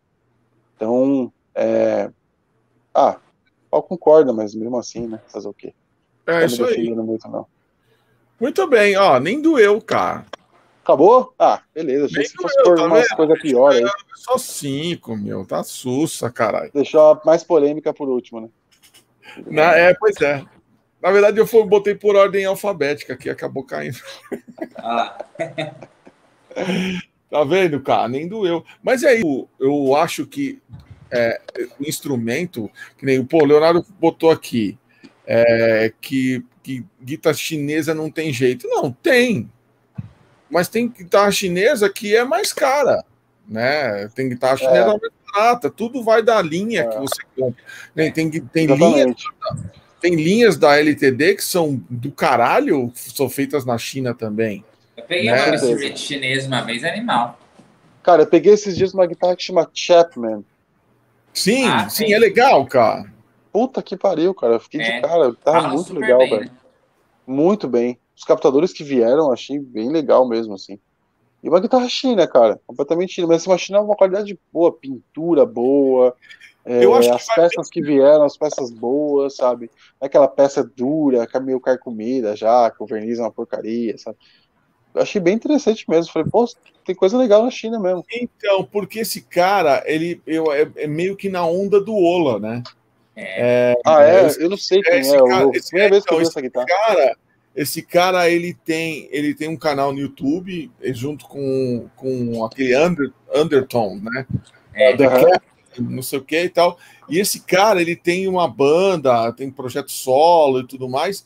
E ele é o cara que fica testando as guitarras e resolveu fazer uma guitarra uh, assinatura dele. Assinatura. É, quer dizer, na verdade, uma fábrica ou montar as, as guitarras, mesmo, no mesmo esquema que o Ola fez. É, ah, um faz na China, outro faz lá na Indonésia. Entendeu? Pode crer. Eu achei bem interessante, viu, cara? Achei bem interessante. É uma, aqui eu peguei um modelo meio Telecaster com headstock invertido, Isso. assim. É, muito é foda. Linda, né? É bonita é. essa guitarra, é bem legal. Não, ela é bonita, bem acabada. Gostei. É, falar bem. Né? É que nem o negócio Fala que a gente estava falando antes de começar o programa da, da, da, Solar, né? O, o Ola, o legal é que ele testa cada guita. E daí ele aprova, e daí uhum. chega para o artista. A receita para. É. Uhum. Isso é muito Pode legal, é um cuidado, né? Você vê que ele tem o vídeo que ele. Não é à toa que tá vendendo muito, né? Oi? Não é à toa que ele tá vendendo muito, né? É, não é assim, você pegou duas, você falou, né? Cara, você pegou a da Washburn. O cara pegou uma marca que não existia. É. Fez a marca crescer em dois, três anos, eu acredito. É, é, é. E hoje ela compete três. com várias marcas muito grandes, cara. É. Eu acho que essa guitarra ela é feita. Eu não sei, essa guitarra não é feita numa fábrica tipo da Jean, uma coisa assim, não é?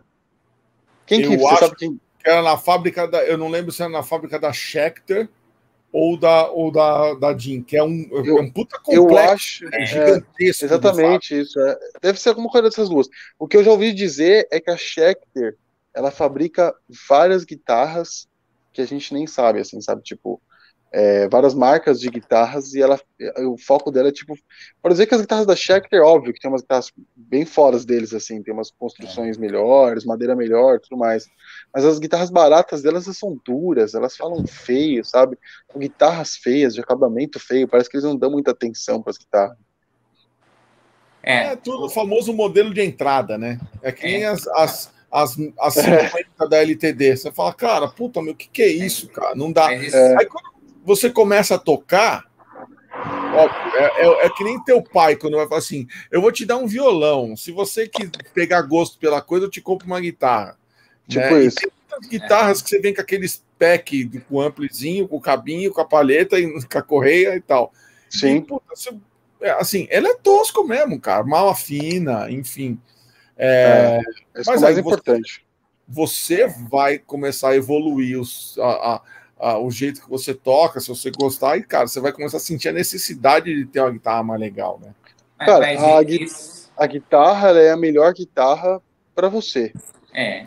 Então, assim, se você tem uma guitarra ruim, ruim, e ela funciona para você, ela já não é mais uma guitarra ruim.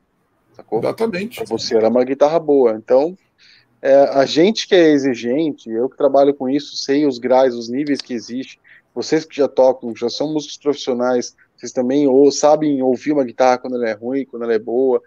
Então as pessoas que estão começando, não adianta ficar ouvindo quem é quem tá tocando há muito tempo, sabe? Não adianta você ouvir esse cara. Tem que é, ouvir na loja, tudo, tocar né? na guitarra. Vocês já tocaram de tudo, exatamente. É. Esse cara também precisa. Não adianta ele querer furar fila agora. Ele também é. precisa tocar de tudo, sacou? Não. É isso aí. É isso aí mesmo.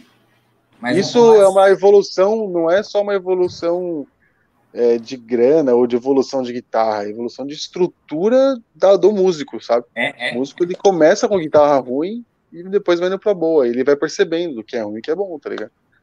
E daí você dá uma guitarra para um cara. Você, você dá uma guitarra muito boa na mão de um cara, ele não no vai início? saber o que é um instrumento no é. início, é. é. É, Ele dificilmente vai saber a diferença de uma guitarra ruim e uma guitarra boa. Eu, eu adoro quando meus alunos chegam com o primeiro violão, aquele violão mais duro, né? Ou com o bração, falam, não, fica com esse um tempo aí. É isso que vai fazer a diferença. É isso aí, mano. É né? total. E, total. E, e, até hoje eu estudo muito no violão, né? Para essa pegada da guitarra, né? Uhum. Mas é. E faz muita diferença o que você falou, viu, Dante? Porque lá fora, tipo, a gente vê a, a banda começou seis meses. Puta de uma equipe. Logo de Pode cara, sabe? Sim. E, e, eu acho que isso é, é, do, é do Brazuca mesmo, de tipo, passar os níveis, né? E aquilo vai formando a, a casca para a hora que você chegar. Pegar um instrumento bom, maior, você fala. Tá... É, com certeza. É. Na hora que você pegar o um instrumento bom, você já está sabendo tocando, né? Oh. Não, e hoje tem acesso, né? É uma coisa que na nossa época não tinha, ah, cara. Com certeza. É, é, é, é, eu lembro, cara, até no, no papo com o Jairo, porra, ele tocava com uma Golden. Eu também comecei com uma Golden. E, e eu comecei com uma Dolphin. A, a, a meu, eu, acho eu ia numa, uma Dolphin ia, Purple. Puta, eu, eu ia numa loja, cara, eu ficava namorando aquelas Dolphin. Tinha uma Dolphin Warlock que eu achava a coisa mais sensacional da face da Terra. Entendeu? Óbvio, você não tinha referência de porra nenhuma, né, velho? E. metaleiro, não pode ver o Morlock. Pois é, o Warlock, nossa, eu usava, olhava aquele ali é sonho de consumo. A primeira guita mesmo, de verdade, bom, importada e o caralho que eu comprei foi uma Charvel igual a sua. Uhum. Parecida com a sua, que a minha era marcação de tubarão, mas era também de um amigo meu que vendeu para mim baratinho. Juro, cara, na hora que eu segurar a guitarra, eu comecei a chorar. Caralho. Eu falei, mano, eu não acredito que isso aqui é meu. Eu, eu é. Ela ficava, no, ela ficava no, no, no, num pedestal assim, na sala de TV, eu ficava é. assim, na televisão e olhava para ela. Olhando para ela. Ela ficava olhando assim e falava, velho, não põe uma fé que você é minha. E aí depois eu comprei a Jackson americana. Aí eu ficava a mesma coisa, se olhava pro case e ver o logo da Jackson, eu falava assim, caralho, velho. Porque era, era, era, era aquela coisa é. do tipo assim, eu, eu, eu, vejo os meus ídolos usando isso, isso deve ser do caralho. Com certeza. Né? Então eu sempre com cresci certeza. com aquela coisa da Jackson e da Charvel na cabeça. Seria incríveis, é. Assim, ah, meu, não, por quê? Não, porque os caras do Rat usam. Porque Caramba. o Chris Holmes do Wasp usa. Porque puto, não sei quem usa. O Dave Mustaine usa Jackson, ou não sei o que, sabe? E aí, cara, no final das contas, a gente acaba aprendendo com o tempo que você pega, senta, toca. Gostei. Não. Gostei, é isso, acabou. Próximo. Gostei. É Aê! É. Legal. Minha mão cabe, melhor na guitarra. Né? É. é. dificilmente você vai saber dizer por que você gostou, né? Só sabe que gostou, mano. Gostou, gostou. Entendeu? Mas é, é aquele instrumento que faz, faz você ter vontade de praticar mais. É, isso, isso, é uma coisa que esse papo é muito pertinente, porque lá na comunidade das cordas, quando a, a minha proposta lá não é transformar ninguém em luthier, não é, não é transformar ninguém é, num profissional da área. É só fazer com que o cara conheça melhor o instrumento dele. Então eu bato muito nessa tecla lá na comunidade. Eu sempre falo, cara, você tem que conhecer o seu instrumento. Não adianta você só querer tocar e pedir pro luthier resolver. Porque tem coisa que você nem sabe que tá ruim. Mas tá ruim, você não sabe da onde é. E se você é. não fala isso pro luthier, o cara vai ter que ficar adivinhando. É óbvio que a gente tem nossos meios de descobrir. Mas é muito melhor se você souber dizer o problema, entendeu? Parar de ter medo também, né? De, de mexer. Tem, tem é, coisas é, que mano, tem que ter sacou? medo mesmo, mas. É, Usar, assim, né? tirando, parte, tirando parte de pintura, assim, troca de peças, o resto, tudo tem jeito, sacou? É. Agora você não vai pintar, lixar a guitarra para deixar vintage, fazer uma caca, ou tipo, querer pôr uma Floyd Rose numa no lugar de uma fixa, sem saber, entendeu? Lá o Esse tipo de coisa. Tá lá Evertude. Nossa. Facinho, né? Cara, ah, é muito. A primeira que eu instalei foi a do Vini, se eu não me ah, engano. Ah, achei que era do GE. Nossa. Não, não. A do Jean, a do Jean eu instalei depois. A do Vini foi a primeira que eu instalei. Foi tipo, mano. Ai, meu Deus, se eu estragar essa guitarra. mas, é, mas ficou incrível, né? Ficou cavoca, perfeita a né? instalação. Ela cavoca, ela cavoca eu fiz os gabaritos, né? A própria, a própria Evertune disponibiliza os gabaritos na internet é. deles, no site deles, quer dizer. E aí baixei os arquivos dos gabaritos, levei numa empresa que faz impressão 3D, os caras já é, cortaram para mim os gabaritos na posição certa, mas mesmo assim é um desafio, sacou? É um rombo muito grande, cara, muito grande mesmo. Você tira fácil ali umas é. 300, 400 gramas de, de madeira ali. Ela, né? Caralho. É, o tamanho que é o buraco. é. é. aqui também, né? É, muito... Cara, tá vendo essa parte entre a ponte e o captador? Esse último risco branco que fica? É. Isso é muito, muito sensível. É muito fino.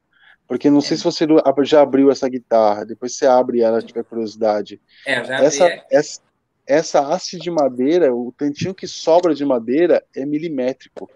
Então, numa instalação, se eu trincar esse pedacinho de madeira, acabou, você estraga a guitarra. É. Na do Vini, é dois, três, e eu olhava aquilo e falava, não é possível que seja, tem que ficar desse jeito, cara, porque senão a ponte ela não encaixa no buraco. Tem que ser muito milimétrico. Esse, essa madeira é muito fininha, cara, muito mesmo, porque a ponte ela encaixa embaixo dela e entra pro resto do corpo. É, é muito louco. Pensar, olhado dessa forma, que legal. É eu muito louco. Dessa forma, tipo, isso aqui é sensível pra caramba. Mas é, é bitelo mesmo, né? É, é um bitelão. Que do caralho, meu. Do caralho. É, ó, tem uma pergunta do Leonardo aqui, ó. Dante, se você ainda toca a Machine Messiah, e qual guitarra você usava? É, eu toquei ela na turnê do Machine Messiah toda, né? Praticamente. Foi mais de 160 shows, eu acho, por aí, que eu toquei ela. É, eu usava. Cara, foram algumas, na verdade. eu, eu nunca levei uma guitarra minha, assim. Em alguns shows do Brasil eu usava minha Charvel, eu, né, podia levar e tudo mais, mas quando era show da gringa, eu precisava, eu não, se eu levar mais uma guitarra, é mais um, né, mais um peso, enfim. E a gente sempre leva bastante guitarra para as turnês, então sempre acabava usando uma, uma, uma reserva dele, né, daquela afinação em ré. Aconteceu uma situação, aconteceu uma situação engraçada uma vez que a gente estava na, estava na Irlanda, em Dublin, fazendo um show num, numa casa para umas duas mil pessoas assim. E aí na Machine Messiah eu toco com a guitarra reserva dele. E eu lembro que nesse show eu tinha uma outra guitarra que eu deixei em ré já para ficar como a reserva da reserva, né, no caso. É. E é uma guitarra que ele mal usava, assim, mas estava lá. Então, assim, se acontece qualquer, acontecesse qualquer coisa, ele podia ir lá pegar a guitarra, né? A gente tem meio que combinado isso. E é. Faltava acho que um minuto e pouco para acabar, pra acabar a música. Mas depois do solo, assim, a corda dele estourou. E aí eu olhei pra cara dele eu, e eu, eu toco praticamente a música inteira. Só um trecho que eu fico sem tocar, assim. É. E aí eu tava, eu tava tocando, eu olhei para ele assim, ele fez assim, Camon, tipo, continua aí. Daí ele saiu pro lado, tomou uma cervejinha e eu, aí todo mundo da banda ficou olhando pro lado, assim, mas vai acabar com a... E eu fiquei tocando o resto da música parado no meu canto, lá escondido, e eu, a galera, tipo, mas o cara saiu do palco, quem tá fazendo a guitarra? É playback, tá ligado? Foi muito louco. Tem esse vídeo no YouTube, cara. Esse vídeo ah, no é? YouTube. É? é, esse vídeo no YouTube. Ele saindo do palco assim, e aí eu continuei a música. Mas é, eu uso essas daí. Que do caralho. Aí dele eu usava uma EVH, aquela EVH Striped que ele tem. É. Usava uma Fender também, que ele levava de reserva. A, a só a branca, aquela Jackson é, Custom branca. É, usei várias, na verdade. Que é muito louco, né, cara? Eu tava vendo outro dia uns vídeos do Andréas. É, ele não se pega muito em captador, né? Não. Ele tocou, ouviu, gostou, é isso. Foda-se. É. é. Porque ele usa Seymour, não... tem guitarra com Seymour, tem guitarra com MG. É, só essas duas marcas que ele mais usa, assim. Sim. As guitarras em Ré, a gente usa MG, e as guitarras em Lá sustenido, a gente usa passivo. Foi meio que sem querer, mas quase que criamos um padrão, assim, né? Então, dinâmica também, né? E a dinâmica, com certeza. O captador ativo, ele dificulta um pouco a, a, a falta de ser percursivo, né? De você conseguir fazer com que a corda soe percursivamente, né? O ativo ele é, é a porrada o tempo todo. Bate fraco, bate forte, o range dele já é desse tamanho, sacou? Então, é, dificilmente você vai conseguir ter bastante dinâmica de groove com o ativo do jeito que o Andréas usa, né? E na passiva, a gente usa o lá sustenido, né? E é aquele Black Winter da Seymour Duncan. Então, um captador com uma saída alta, né? Uma coisa meio que para som nórdico, quase, né? Aqueles black metal, é. né? Só que para ele, mano, rolou super bem, assim. Instalou a guitarra, tem a saída que precisa, sacou? Faz o can-can-can, é isso. Ficou excelente, para ele tá ótimo. Soa bem nos solos e é isso. Não tem muita frescura, não, cara. Nunca passei frescuras lá, não. É, isso que é muito louco, né? Porque às vezes você vê nego rodando lâmpada pra caralho com as é. coisas velho. É. O que facilita Olha, muito a minha vida, cara. É, isso facilita muito a minha vida, porque Andréas, ele é um cara que não gira lâmpada para nada. Tipo, a, a, estrada ensinou todo mundo ali, Paulo, principalmente, Andréas, o, André, o Derek, o Eloy, eles não giram lâmpada para nada, mano. Tipo, dá para fazer, faz assim mesmo, e foi, vamos fazer, vamos ser felizes, sabe? Não tem muito drama, Mas acaba não. deixando cara. o lance mais leve, né? E mais prático, né? Bem mais leve. É óbvio que né? tem um limite, né? Sim, sim. É óbvio que tem um limite, né? Não, a gente não vai tocar com qualquer coisa também. É, tudo tem que funcionar. O nível de exigência, para mim, hoje é de boa, mas para muitos é muito alto. Eu tô acostumado já. Então, para mim, o nível de exigência que é, é duro para mim, funciona. É, me toma todo o tempo numa turnê. O Rafa, aquele dia no show, viu lá, eu fico o dia inteiro no palco, não saio do palco para nada pra comer e volto pro palco, eu tenho corda pra trocar pra caralho, eu tenho que checar mil vezes se as baterias dos pedais estão certas, se as fontes estão boas, se as conexões estão limpas. Então é o dia inteiro trabalhando, sacou? Então é, é, é, bem isso mesmo. Eu vi que tem uma guitarra do. Eu não lembro. O Andrés comentou comigo. Teve uma vez que ele foi tocar, na verdade o Johan foi tocar e ele foi junto e ele usou minha guitarra algumas vezes. É, e ela, tá, ela tava com um, um headset. Tem, acho que tem numa Flying V dele, né? Um MG do Hatfield. Ou é aquele. É, não, acho que era aquele 5766, não é?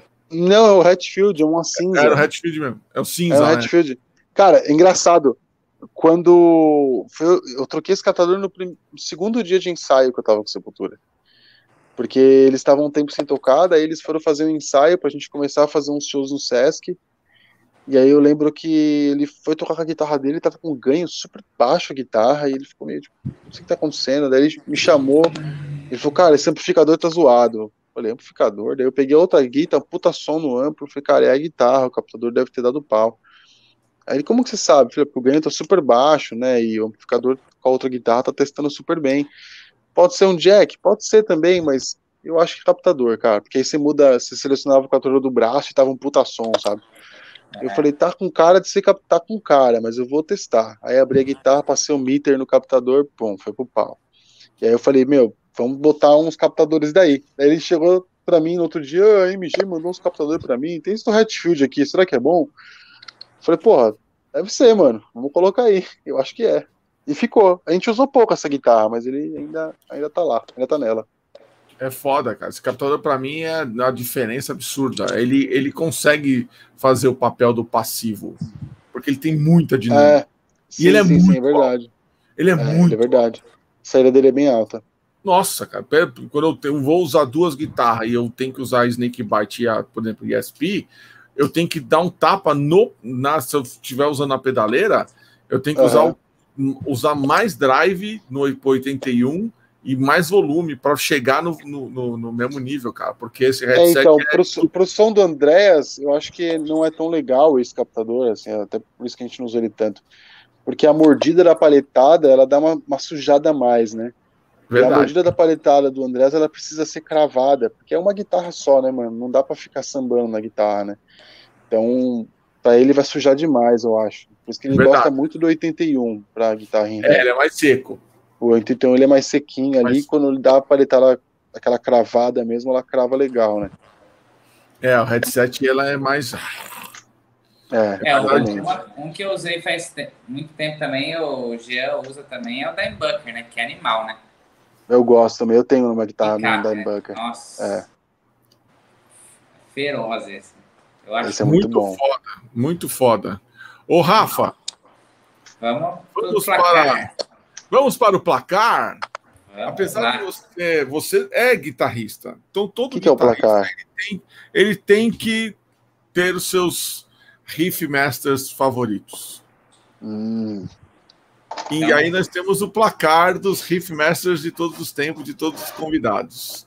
Certo. Portanto, Dante, quais são os seus três riff masters de todos os tempos? Ah, velho, vamos lá. Cara, o primeiro de todos Tony Iommi não tem o que discutir. O segundo Riffmaster é um cara que ele fez a transição para mim do metal para música pop, que é o Ed Van Halen. Para mim foi o cara que transformou o metal pesado, né, o som do metal pesado, o som, né, a guitarra pesada com bastante drive, e trouxe isso pro, pro pop, né, que é o que transformou depois com o Sammy Hagar. Cara, o terceiro, David Gilmour, sem dúvida nenhuma, o Deus Todo-Poderoso Gilmour. Legal, legal. Esses é. dois caras, claro que teve outros, né? Vou falar de Steve Ray Vaughan, Jimi Hendrix, mas esse foi o que mais me tocou, essa galera toda aí. Bom gosto do caralho, né? Bom gosto foda. E, e daí é, seus os seus três riffs que você gostaria de ter escrito. Você fala, puta, isso aqui eu queria ter composto. Nossa, sério? É. Cara, deixa eu ver. Pode ser o mais idiota, mas Paranoide era um riff que eu queria ter feito. Cara, com certeza eu ia falar. Se eu fizesse riff, eu ia falar. Nossa, que foda esse riff. Cara, uma, uma, história, uma outra história engraçada também. Uma vez eu tava. Lembra aquele show Metal Stars que teve em São Paulo? Sim, sim. Eu tava conversando com o João do Ratos uma vez. Nesse show a gente tava no backstage. E aí eu, a gente tava olhando. Ah, quem que era? Acho que tava, o Zac Wilde tava tocando, aí eu saí, chato pra caralho. Aí eu saí do show, eu acho legal, toca muito, mas para mim era muita apunhetagem aquele show. Aí eu encontrei com o João na porta, falei, vai, não posso ouvir esse cara tocando, cara, é, é muita apunhetagem. E a gente começou a falar de vários guitarristas e falamos do Tony Iommi. Daí o João falou assim para mim, cara, sabe aquele riff que você fez em casa, no quarto, quando você tava super inspirado, você fez um riff que você falou, velho, essa aqui é a minha Master of Puppets. Você tem um riff desse? Eu falei, mano, eu acho que eu tenho um riff desse ali. Tony Iommi já fez isso, tá bom? Então, depois a gente conversa. Foi tipo isso, tá ligado? Tony Iommi já fez. É, é vamos lá. O segundo riff que eu gostaria de ter feito. Puta, velho. Sei lá. Ó, um que eu gosto muito desde moleque, não é puxação de saco, não. Mas Territory. Simples pra caralho e soa muito bem. Gosto é. muito. Territory é um que eu gosto bastante. É bem. Uh, terceiro riff, cara. Panamá. Puta Também. riff animal. Animal. Pop pra caralho e é muito bom, né, mano? Não, e gruda, né? Gruda tudo muito. Na, tudo na Panamá, todo assim, se você pegar do começo do é, é, já, já gruda. É, sim, Aí sim. durante a música o é, muita harmonia, mano. Tem uns 200 é harmonia, mano. Música, e todos é eles muito... foda. Conversa, é muita harmonia. Né? É, eu lembro que quando. Por que, que eu falei de Território? Porque quando eu tinha uns 15, uns 14 anos, 15 anos, quando eu vi Território a primeira vez, eu via esse. Eu, eu, não, eu via o clipe, mas não via a mão dele, para mim era uns tambor. Não sei se o som da televisão, que era meio esquisito. É. Eu ouvia, aparecia uns tambores. Eu falava, nossa, olha essa banda aqui tem uns tambor que faz esse barulho. E aí, lógico, depois eu descobri que era uma guitarra, mas isso para mim marcou bastante, assim. Então, esse foi um riff que eu ouvi muito para ver se era uma guitarra mesmo, tá ligado? Que foda, velho. É, mas é. Eu, eu tava conversando esse final de semana, inclusive, com meu irmão e com meu sobrinho lá. O Caio, eu não sei se ele tá por aí. Mas estava falando que é, é, hoje, eu, depois de velho, com 48 anos, eu falo assim, meu, e, e, eu, e um papo filosófico que às vezes eu tenho com a Milcar, o Amilcar que fala muito assim. Nossa, eu, a, é, a minha, eu tenho vários com a Milcar também, mano. A e o Amilcar manja muito, cara. Pra caralho, pra caralho. É, Aliás, o Amilcar é dos convidados fora de guitarrista do. Oito horas de live. É, meu, e assim. É Porra, ele é foda, ele é foda. Ele fala assim: é. meu, a minha busca, a minha busca hoje é tal coisa. É, ele é assim mesmo. A minha busca hoje é fazer um riff foda com três notas. É, é isso aí. Né? E é o mais e difícil. É. é o mais difícil. Caralho. Você quer o mais difícil. Você pensar a música com menos nota e com, mas com, com, com, harmonias que as pessoas vão lembrar dela eternamente. Sim. Sabe? Vão, puta, não vai lembrar porque tem uma guitarra fritando, ela vai lembrar porque ela tem uma melodia de voz do caralho. E Total. com a guitarra servindo de su, suporte para aquilo ali. Aí eu falei para ele, falei assim, cara, a minha, a minha busca hoje é, é isso. É o riff simples, em, é. com poucas notas, e que Total. qualquer pessoa, se quiser tirar, vai tirar primeiro o riff da vida dele. Porque, meu, se você for ver, é isso que você falou da Paranoide. Puta, Com meu. certeza. É, Cara, é, eu, os primeiros eu me senti Eu me senti o máximo quando eu fiz o Paranoide a primeira vez. É. E, e aí, é... sabe qual foi engraçado? Para eu apresentar Paranoide pro meu pai, porque assim, eu precisava convencer meu pai de que eu precisava ganhar uma guitarra. E aí eu pegava um violão, uma guitarra emprestada de um amigo e ficava tocando no quarto. Eu falei, tem que treinar para mostrar pro meu pai que eu sou bom, para ele me dar uma guitarra, né? Isso já, eu já tive, ele já me deu uma guitarra uma vez, eu, ah, guitarra é o caralho, eu queria sempre na pipa. Aí depois eu vi que guitarra era legal.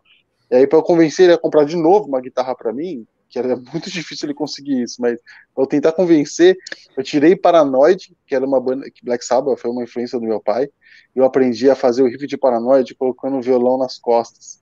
Ah. Eu falei, mano, se eu fizer Paranoide com o violão nas costas, aí ele vai me dar uma guitarra, mano. Com certeza. Daí eu fiz na sala, você olhou assim. Tá. tá Tudo errado. Tá, bosta. Lógico que ele não me deu a guitarra. Lógico. É. Mas é. isso mesmo, cara. É isso Mas não é porque ele não, não quis, é porque ele podia mesmo na época.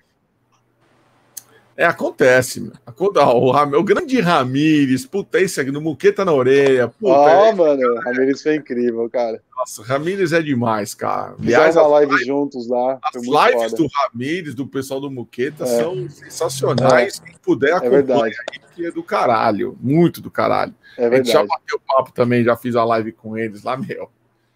Sensacional. Leonardo Malvento, o Torture só tem filósofo, é verdade. Cara. É verdade. O cara, René. o Castor, mano. Nossa, Castor, cara. Castor, Castor é figura, é... mano. Diversão garantida, cara. Ele é, Diversão mano. Ele é. Entendeu? E... Tem uma história muito boa, mano, com esses caras no Rock in Rio, velho. Nossa senhora. Ah, foi na roda, hein? Não, melhor não. Mano, eu... nossa. Deixa quieto, segue, segue, segue, segue. Não, mano, é isso aí, cara. Infelizmente, estamos chegando ao final do nosso papo de rifeira dessa terça-feira. É, ó, o Mozenga já acho que é a terceira vez que ele fala isso aqui. Eu vou ser sincero, ó, a Mosrit é a pior guitarra que existe. Mesmo assim, o Johnny Ramone fez história com ela. É verdade. Mas é pior Mas por nunca... quê? O que, que é pior tô... nela? Então, eu não sei o que, que é pior nela. Ah, não tem. É uma guitarra ótima, cara. Legal pra caramba. A guitarra eu, afinou, eu... afinou, entonou, legalzinha.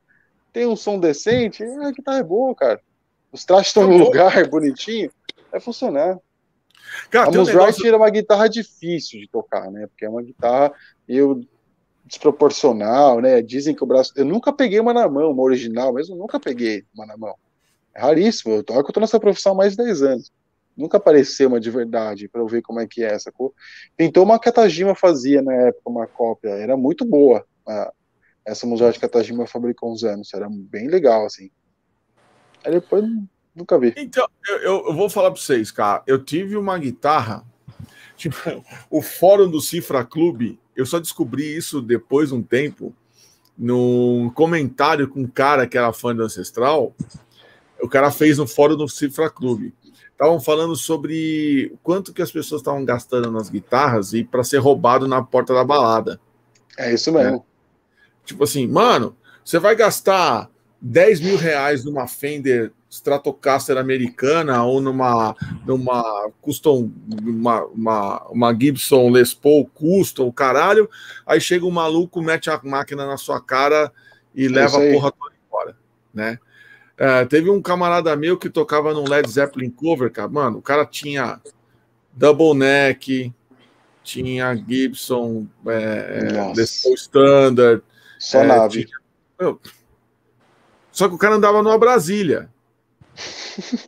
A levar as coisas na Brasília. Pois é, meter a máquina na cara dele e levar a Brasília com a porra toda. Nossa. E aí, puta, tava rolando esse papo. Pelo menos né? deixa as guitarras, né, mano?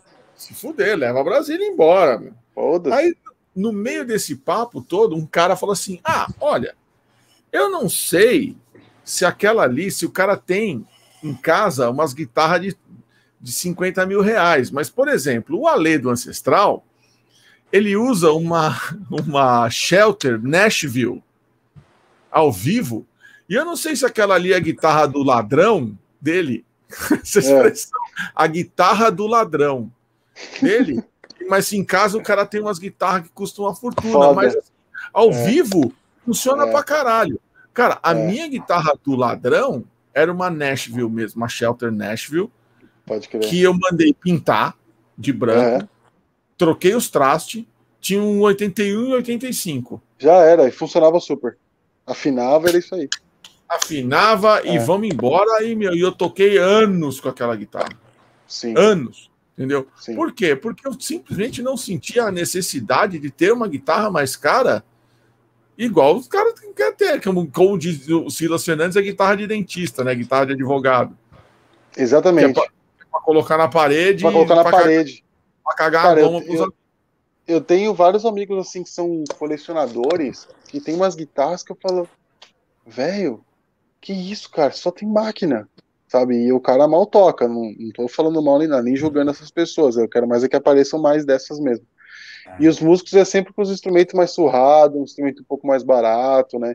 Porque eu acho que né, nessa merda de país que a gente vive com roubo pra caralho, ainda mais Pô, música é fodida, mano. Você ainda rouba a guitarra do cara, mano, que é cara. Pois é. Porra, mano. Vocês aí, ladrão, se tiver algum ladrão ouvindo ele, não rouba guitarra, não. Quer dizer, não rouba nada, mas guitarra é foda. Rouba mano. nada, guitarra é foda, é isso nada. aí.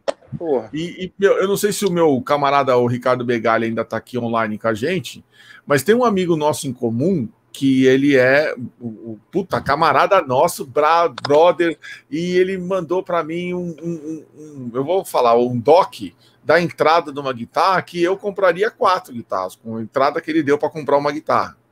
Sim, é foda. É. E aí eu tipo falo assim, meu, ele é médico e ele tem uma Grinch, sabe aquela LTD Grinch, aquela que é o tipo uma SG com fogo verde Sim. do Hatfield? Ele Tô tem ligado. uma porra dessa. Ele tem uma Ouija do Kirk Hammett. Ele tem uma Caralho. Truckster ESP. Ele tem uma Fender do David Gilmour. E Caralho. eu não lembro se tem mais alguma outra coisa. E ele faz aula é de guitarra e na, nas horas vagas. Ah, legal, mano. É do caralho! Do caralho! Foda! Eu falei assim, meu, se eu pudesse, eu também teria. É. Com certeza. Se eu for colocar na rua, é outra história. É. Entendeu? Se eu vou levar ela para tocar é. no manifesto, é outra conversa. É porque a gente, a gente aprendeu a mais, a gente que não, que não vive assim, eu pelo menos não vivo de tocar guitarra, não sei vocês. Mas eu Também. aprendi a apreciar, Sim. né? E quando você aprende a apreciar a tocar guitarra, é uma coisa, né? Agora, quando você vive do negócio, você não tem necessidade de ter uma guitarra de 10 mil reais na estrada. Não tem mesmo, cara, porque o músico, ele hoje ele vai tocar no boteco para 50 pessoas e amanhã ele vai tocar no Rock in Rio. Verdade. Verdade. Eu tava, falando, eu tava falando exatamente isso. Eu, tenho, eu saio para ir tocar no Morrison, no Manifesto, eu levo a ESP cagando, cara. É, mano, corajoso. Cagando. cagando. Eu levaria a minha LTD e acabou. Ah, então, aí eu levo assim, ah, puta, eu vou levar duas, porque, pô, uma reserva, pá, não sei o quê. É.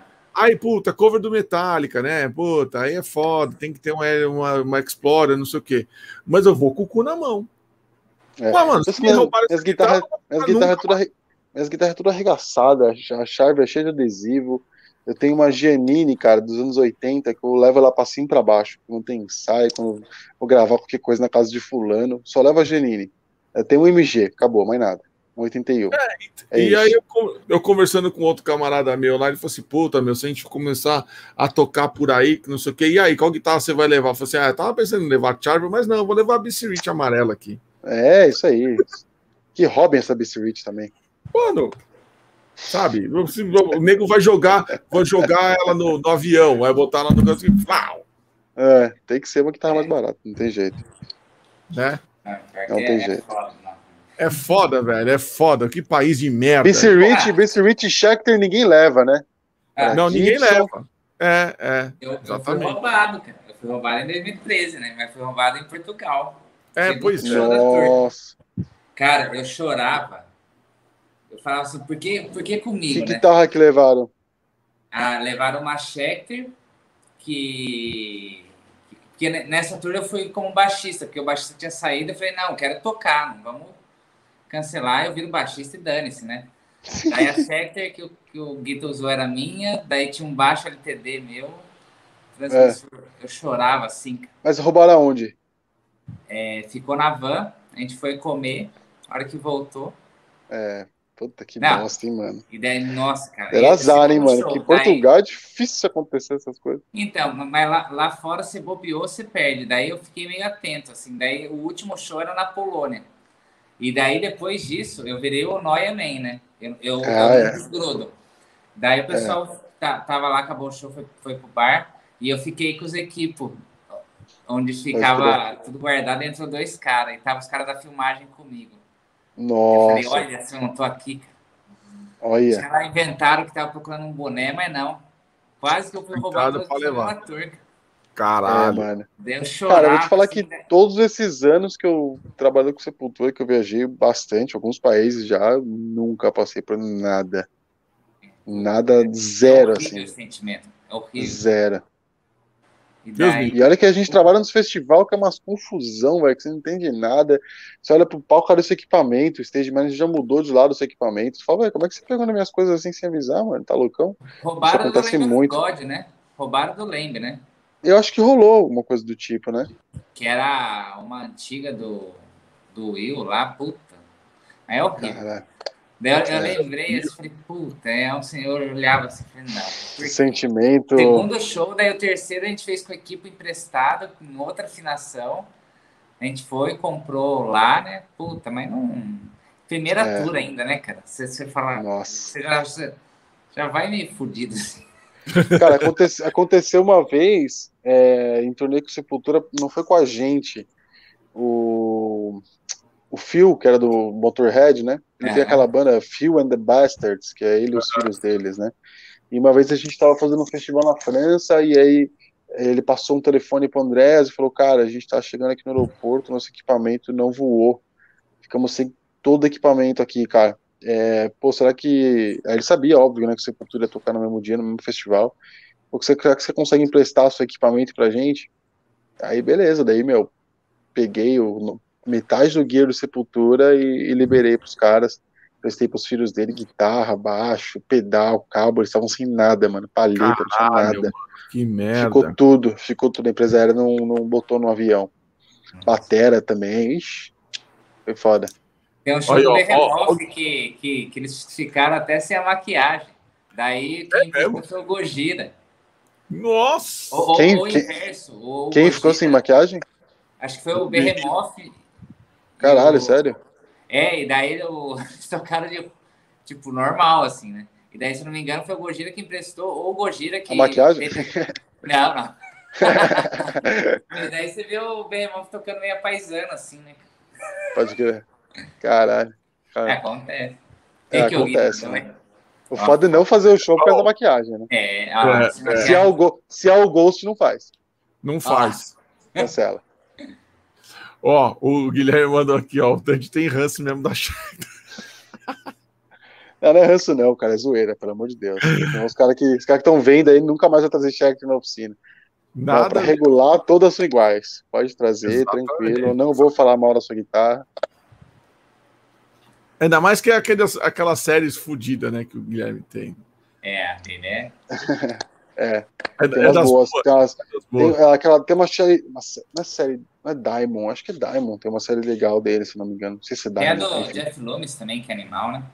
A do Jeff Loomis. É. O Lucas, você conhece o Lucas Inutilismo? Sim. Tem. O Lucas Inutilismo tem uma Schecter bem faldona também, se eu não me engano. É uma meio tem, uma, assim. Ele tem uma LTD a branca. branca sensacional. Mas você cara. gosta de uma guitarra branca, né? Eu curto, eu curto, curto. Aliás, eu gosto das tele malvada. É. Eu curto as tele mais, mais esquisitas, assim, tipo, ah, é? Chapman que você falou, puta, com o headstock uhum. invertido. Uhum. É, é, do Jim Root, né? Uma, o, hã? As do Jim Root do, do, do Jim é Root, é, bem é. legal. Do Joe do Plantier também. Ah, o do Joe é também foda. acho foda, também acho é. foda. Aquela Charvel branca dele é do caralho. Ah, o, o Marcão, que toca baixo no Chaos Fear, mas toca guitarra comigo no cover do Rob Zombie, ele tem uma Fernandes com, com o headstock, da, headstock da, tipo da Jackson, assim, que puta, sim, sim. espetacular. Cara, Fernandes fabricou durante muitos anos eles fabricaram umas guitarras assim, mano, fora de série. Fora, já, eles fabricaram no Japão, depois fabricaram, acho que Coreia, um tempo. Cara, o Fernandes também tinha umas naves que falavam, mano, e ele, fora que eles também inovaram, né? Fizeram aquele sistema Sustainer. Sustainer, é. Então é uma guitarra, uma marca bem boa. Eu gosto bastante de Fernandes, cara. É bem legal mesmo. Essa guitarra dele é maravilhosa, cara. É. As japas são muito foda. Tele, tele malvada, né? Tele malvada. tele malvada. Tele, telezinha. Tipo, meu, a tele do John Five, da Squire, eu acho do caralho. É. Ah, é? Puta, meu, ó, eu peguei ela numa, no Guitar Center uma vez. Puta, tava 390 dólares. Nossa. Aí, cara, e eu tocando. Eu falo, mano, filha da puta da guitarra tem um puta som. Vou levar essa porra. Filha da puta da guitarra tem não sei o quê. E não sei o quê. Blá, blá, blá, blá. Aí a mulher na época falou assim: olhou para aquela porra dourada. Falou assim: o que, que você vai fazer com essa guitarra? Falei, a sua mulher falou. Fazer, caralho, é. Que, como é que eu vou fazer? Ela assim: você vai usar onde? Eu falei, que projeto? Que eu vou usar para quê? Ela falou assim, não, mas. É o Diabinho e o Anjinho aqui. É, é, eu falei, essa guitarra não tem Pode. nada a ver com você. Eu falei, eu sei, mas, meu, puta, mas ela é legal. Bom, tudo bem, foda-se. Dinheiro é seu, você Nossa. faz o que você quiser. É. Né? Assim, não, não, proibindo, mas, tipo, olhando e falando, não, não faz o menor sentido. Aí eu assim, ah, tá bom, eles estavam em Jacksonville, na Flórida, ainda ia viajar mais 4 mil quilômetros pelos Estados Unidos. Falei, ah, é. deve ter uma Guitar Center em algum outro lugar com uma outra guitarra legal pra caralho, né? Ah, 300, é, e no preço 300, bom 350 dólares. Aí beleza. É. Aí paramos numa outra Guitar Center na puta que pariu, nem lembro qual cidade que era. Aí ela olhou e falou assim: Olha, aquela ali é a sua cara. Era uma Alex Lairo da LTD. Mano, eu peguei na guitarra assim. Não. Nossa, mas essa é legal, uma Flying V branca e não sei o que. Eu... Não, não, não é, não é o John Five. Tá encasquetado com aquela guitarra. Eu falei, eu tô. Já era, né? Agora ela ficou para trás, meu. Não vai estar tá lá, sei lá quantos mil. Ah, você não vai achar nunca mais. É difícil achar. Nunca mais, cara. Nunca mais. É. E aí eu vi que quem tem uma uma Squire do John Five, só que ele de, de, assim, rebentou com a guitarra. Depenou. Depenou, depenou. Só deixou um capim na, na, no, no braço, na, na, na ponte. Foi o. Caralho. O Cadu do Storm Suns. Ah, pode crer. Eu Cara, nunca vi ele com essa tela, eu sempre vejo ele com uma. Ele, ele, ele, ele pareceu. Uma Firebird. É, ele tem uma Firebird, mas, meu, quando ele apareceu com essa. Eu falei assim: Ô, Cadu, Pelegrini, Cadu Pelegrini. Ô, Cadu, essa porra é uma John Five? Ele, é. Eu falei, filho da puta, é. você me depende na guitarra? Não, não uso o resto mesmo. Foda-se. Eu falei, não, caralho, não, não, não faz é isso. É foda. que pariu. É foda. Aí ele, né, é só usa esse cap do, do, daqui da, da ponte mesmo, o resto eu ranquei. Se foda. Falei, mano, a guitarra que eu nunca mais vou achar na vida, né? É foda. Ah, ó, o Caio aqui, ó. Meu pequeno, meu pequeno gafanhoto aqui. Meu pequeno padawan, é guitarra de anão. Mas por incrível que pareça, a Alex Lyro da LTD, ela é maior do que a Randy Rhodes da Jackson.